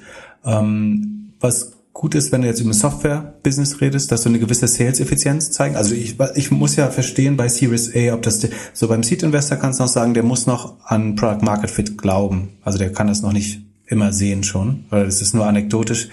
Wir haben irgendwie zwei MDAX-Unternehmen gesigned und äh, unsere drei besten Freunde, das, wir müssen jetzt sagen, glauben, dass das auch zu verkaufen ist per Sales-Prozess. Series A würde ich sagen, da möchte ich eigentlich so eine Magic Number vielleicht kalkulieren können und also irgendwie ein Maß für die Sales-Effizienz oder Payback Period, also wie lange dauert es, bis ich einen Umsatz wieder reinbekomme, den ich für Sales bezahlt habe, um zu verstehen, ob das Produkt überhaupt am Markt ankommt, ob der Sales-Prozess ähm, skalierbar ist. Alternativ, wenn es kein Softwareprozess ist, möchte ich ein gutes Verständnis dafür sehen, was der Marketingkanal ist, der skalierbar ist. Also wo man bei nur leicht steigenden oder gleichbleibenden Customer Acquisition Cost deutlich mehr Volumenbildzeit rausbekommt. Ähm, dass zumindest eine Vorstellung darüber herrscht. Kann auch sein so, dass die Qualifikation ist, unser Talent ist immer wieder den neuesten Kanal rauszufinden, wenn man das beweisen konnte. Aber irgendwie muss, also äh, als Negativbeispiel wäre, wir haben hauptsächlich Organic Traffic und Direct Traffic, weil wir ein bisschen Presse bekommen haben oder ähm, einmal im Unsere Fernsehen Marke waren. ist so stark, wir brauchen kein Marketing. Genau, ja, genau. Das, das wäre das typische Storytelling dazu. Ähm, das kann man auch probieren, aber wenn jemand es bis dahin noch nicht geschafft hat, Paid Marketing halbwegs, wenn man dann noch 20% verliert oder so, das ist überhaupt nicht schlimm. Also drauf, wenn der ROI noch leicht negativ ist und man Geld verliert dabei, finde ich gar nicht so schlimm, solange man davon ausgehen kann, dass mit einer besseren Conversion, mit besserer Retention, das dann langfristig noch positiv wird. Aber ich muss irgendwo sehen, dass es sich zumindest ansatzweise verkaufen kann über irgendeinen Marketingkanal. Ähm, und eben nicht nur auf organischen und kostenfreien Brand-Traffic ähm, basiert. Was sind denn noch so Fehler, die man als Gründer, Gründerin sein lassen sollte? Also du kriegst ja einige Pitch-Decks. Also ich glaube, man sollte Investoren ansprechen, die eine gewisse Tendenz oder Affinität zu dem Modell haben. Also ähm, bei, bei Software halt ein Point 9 oder wenn es ein bisschen später ist, ein Excel. Ähm, bei, bei, wenn man irgendwie ein neuartiges Food-Produkt macht, vielleicht ähm, die Food Labs von Frank Thelen. Wenn man ähm, einen Marktplatz macht, ist es vielleicht irgendwie Sprints Cap oder Fabrice Grinder. Ähm, dass man sich ja, so ein bisschen anschaut, was wurde ähnliches schon gegründet und was waren da die typischen Investoren, ohne dass sie schon im gleichen Markt oder gleichen Geografie aktiv sind. Weil, also einerseits weißt du, die verstehen das Modell besonders gut und können sehr schnell sagen, ob sie es spannend finden oder nicht. Die können dir, selbst wenn sie sich dagegen entscheiden, sehr qualifiziertes Feedback geben, sondern auch woran es liegt oder woran du noch arbeiten musst. Ähm, und sie sind am Anfang gute Boardmember, falls es klappt. Entschuldigung. Würdest du am Anfang der Runde mit denen reden oder am Ende? Also es gibt ja schon so Leute, die sagen, man muss mit 20, 70 Investoren irgendwie pitchen. So nimmt man sich nimmt man sich die die die man haben will am Ende, weil man dann den Pitch super drauf hat. Ja, das klingt so schlauer. Du willst jetzt auch nicht die die sprechen ja auch alle miteinander und wenn dann schon 14 abgesagt haben, die mit anderen trinken gehen, ähm, dann weißt du nicht, was das Narrativ über deine Firma, also sozusagen deine Brand nach außen wird, wenn, wenn du schon zu viele, also richtig ist, dass über den Fundraising-Prozess schärft sich immer noch mal die Story, unter anderem durch das Feedback von wirklich schlauen VCs und guten Partnern. Ähm, und das irgendwie zu antizipieren, dass du schon mal mit Gründern redest, also du kannst sagen, du willst, du hast eine gute Software mit guter Traction seit der Seed-Runde und du glaubst, du könntest eine Chance haben, Excel zu bekommen, dann kannst du schon mit zwei Gründern reden und fragen, worauf haben die bei euch dann geachtet oder so, wie würdest, wie schaust du denn auf unser Modell? Ist das vergleichbar? Welche Zahlen kann man noch, wo brauchen wir mehr Transparenz? An welchen Zahlen können wir noch in den nächsten zwei Monaten arbeiten? Ähm, was waren bei euch die Fragen? Um das so ein bisschen zu ähm, vorauszunehmen, was wie man sich vorbereiten kann. Dass ich jetzt irgendwie drei. Das Problem ist, wenn du dritt, also das Schlimmste, was passieren kann, du sagst, ich verbrenne jetzt ein drittklassiges Family Office oder ein, äh, ein VC, der gerade gegründet ist oder wenig Ahnung hat oder ein Corporate VC und dann stellen die dir nachher schwere Fragen, die vielleicht sogar inkompetent sind, dann denkst du, okay, das muss ich noch besser machen, passt dein Pitch auf deren Fragen, also auf die schlechten Fragen an und verschreckst damit später die guten VCs. Also es hilft dir auch nicht. Du brauchst, du brauchst ja auch am Anfang schon gutes Feedback und nicht schlechtes. Deswegen bin ich kein großer Fan von äh, du, du verbrennst jetzt am Anfang ein bisschen Pulver.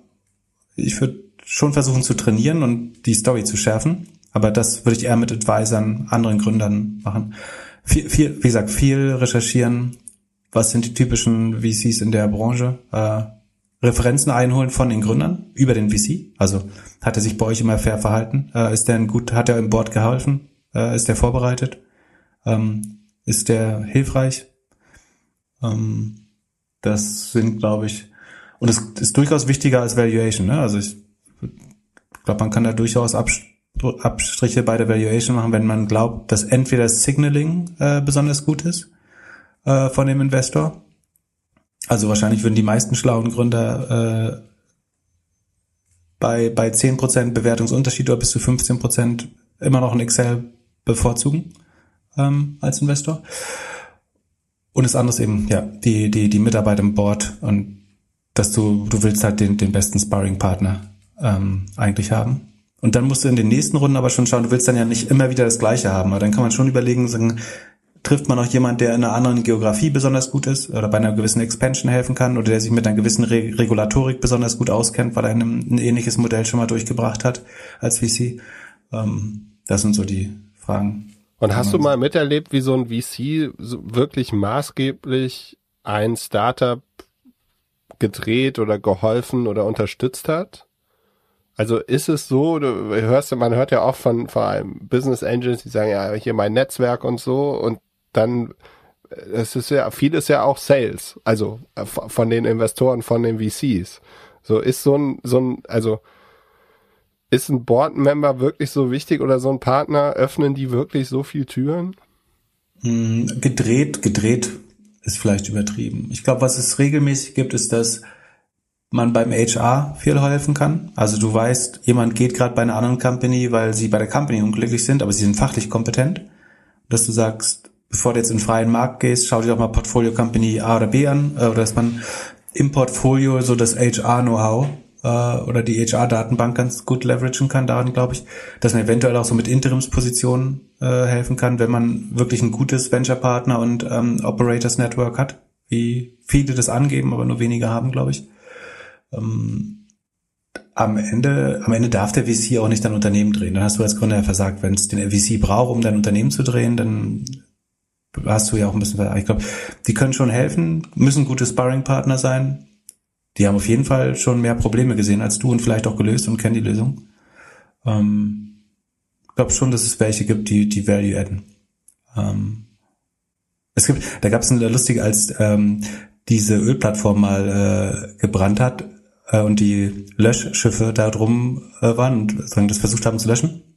Und Hubschraubern, was weiß ich. Da gab es irgendwo ganz weit, kennst, erinnerst du dich an den Tweet? Da gab es ganz, äh, ganz hinten äh, am Rand des Bildes war so ein kleines Löschschiff, was Wasser gespritzt hat, aber was nicht annähernd die Plattform erreicht hat. Äh, und dann war das unterschrieben mit VCs adding value.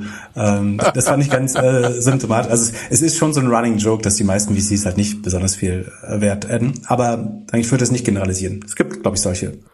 So, und letzte Frage. Martin fragt, welches Start-up würdet ihr gerne zusammen gründen? Da würde ich dir höflicherweise den Vortritt lassen und mir die Bedenkzeit geben. Und, und, und hoffen, dass er keine Idee hat. Nein, äh, ich habe mir gedacht, wir machen eine, eine Premium äh, Travel äh, Community oder Seite besten Hotels und äh, Häuser und so, aber nur nur die, wo der Preis-Leistung äh, stimmt und ähm, in der man wenig suchen muss, viel finden kann. Weil ja. du halt Re Reiseexperte bist. Du bist da natürlich Conflicted Interest und alles. Ähm, darfst wahrscheinlich gar nicht in diesen Markt gehen, aber wenn man mit dir was machen sollte, würde ich dir irgendwie das, das Reisen zutrauen. Ähm, ich, ich, aber es versuchen auch immer mal wieder welche. Also dieses Kuratierung von Unterkünften. Also das Problem ist ja, dass wenn du auf, auf Booking oder auf TripAdvisor suchst, da zählt die Stimme des Hosteltouristen halt genauso viel wie die des Luxustouristen. Das heißt nicht, dass eine wertvoller ist, ne? aber die, die des Luxustouristen ist für den Hosteltouristen nicht, nicht relevant und andersrum. Ja, ähm, ich möchte wissen, welche Unterkunft du gut fandest und nicht, welche mein Cousin gut fand. Ja, Genau. Sowas wollte ich ja schon mal bauen, dass, dass du ein Social Network, ne, ja, dass du so ein besseres Groupon, äh, dass du Du bist auch wie so ein Konzerni, der schon tausend Ideen hatte, aber dem es einfach zu gut in seiner aktuellen Welt gibt, dass er nichts gründen muss. Ja, es heißt doch, es hat nichts mit Konzerni zu tun. Ich dann durchdenk Sachen einfach ein paar Jahrzehnte, bis ich was mache. ich war halt, also nee, der, der Grund, warum ich es nicht gemacht habe, ist, weil äh, Skills hab, äh, erfordert, die ich nicht. Also ich kann da, ich habe, ich glaube, die Idee halt, ich sage jetzt nicht zu Ende, aber ich glaube, die ist unheimlich überzeugend. Das Problem ist, dass alle Skills, die man dazu braucht, äh, habe ich eigentlich nicht. So, und alle, die ich habe, braucht man dafür extrem wenig. So, deswegen ist es nicht eine gute Idee für mich. Ähm, aber also den, den, den Bedarf verstehe ich, dass man eigentlich Hotels haben will, die gutes Value for Money haben. Und wie auch immer. Ähm, ich würde als diplomatische Antwort einfach wieder einen Pod Podcast mit dir gründen. Also, oh. Das, das, das bereue ich nicht, auf jeden Fall. Ähm, ob ich noch was anderes mit dir gründe, das äh, vielleicht wäre es ein, äh, ein, ein Fonds. Ist vielleicht? 5x oder was? Sollen wir ihn 5x nennen?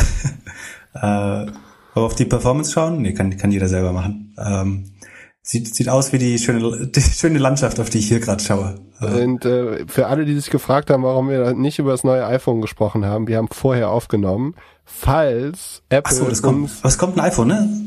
Ja, es kommt auf jeden Fall ein es iPhone. Es gibt wieder Kamera, AI und langweilig. Ja, also mein also aktuelles auf, hat, hat, hat drei Kameras. Glaubst du, das nächste hat vier Kameras? Äh, ja, ich, ich glaube, der Trend ist immer mehr Kameras und immer mehr Bilder gleichzeitig zu machen, und weil dir das dann die Möglichkeit gibt, ähm, immer mehr Dinge mit AR zu, also du brauchst ja möglichst viele gleichzeitige Shots, um dann HDR und sowas zu machen. Oder möglichst viele AI-Anwendungen. Dazu helfen mehrere Sensoren, nach meinem Verständnis. Deswegen würde ich vermuten, es gibt mehr Sensoren. Äh, wahrscheinlich tieferen Zoom. Ähm, du wirst wahrscheinlich gleichzeitig Weitwinkel und Porträt und sowas machen können, irgendwie sowas. Ähm, achso, und das Krasse ist, das ist aber auch ein geiles Geschäftsmodell, weil die Cloud dadurch ja immer teurer wird. Weil du brauchst ja irgendwann für ein Foto 25 Megabyte Speicher. Da sind wir ja wahrscheinlich jetzt schon. Aber wenn dann irgendwie ein 25 Megapixel in fünf Varianten ähm, mit tiefe Porträtmodus, HDR und Schwarz-Weiß-Kopie immer gemacht wird und du das dann auch noch zwischen ablegst, weil es ganz wichtig ist, falls du dich später nochmal umentscheiden willst, dann brauchst du irgendwie bald 20 Euro im Monat iCloud, iCloud äh, Subscription, um deine Fotos noch überhaupt abspeichern zu können. Gibt es irgendwas, warum Streaming? Oder nur weil es das zweite Mal ohne, ohne Präsenz ist? Erst das zweite Mal.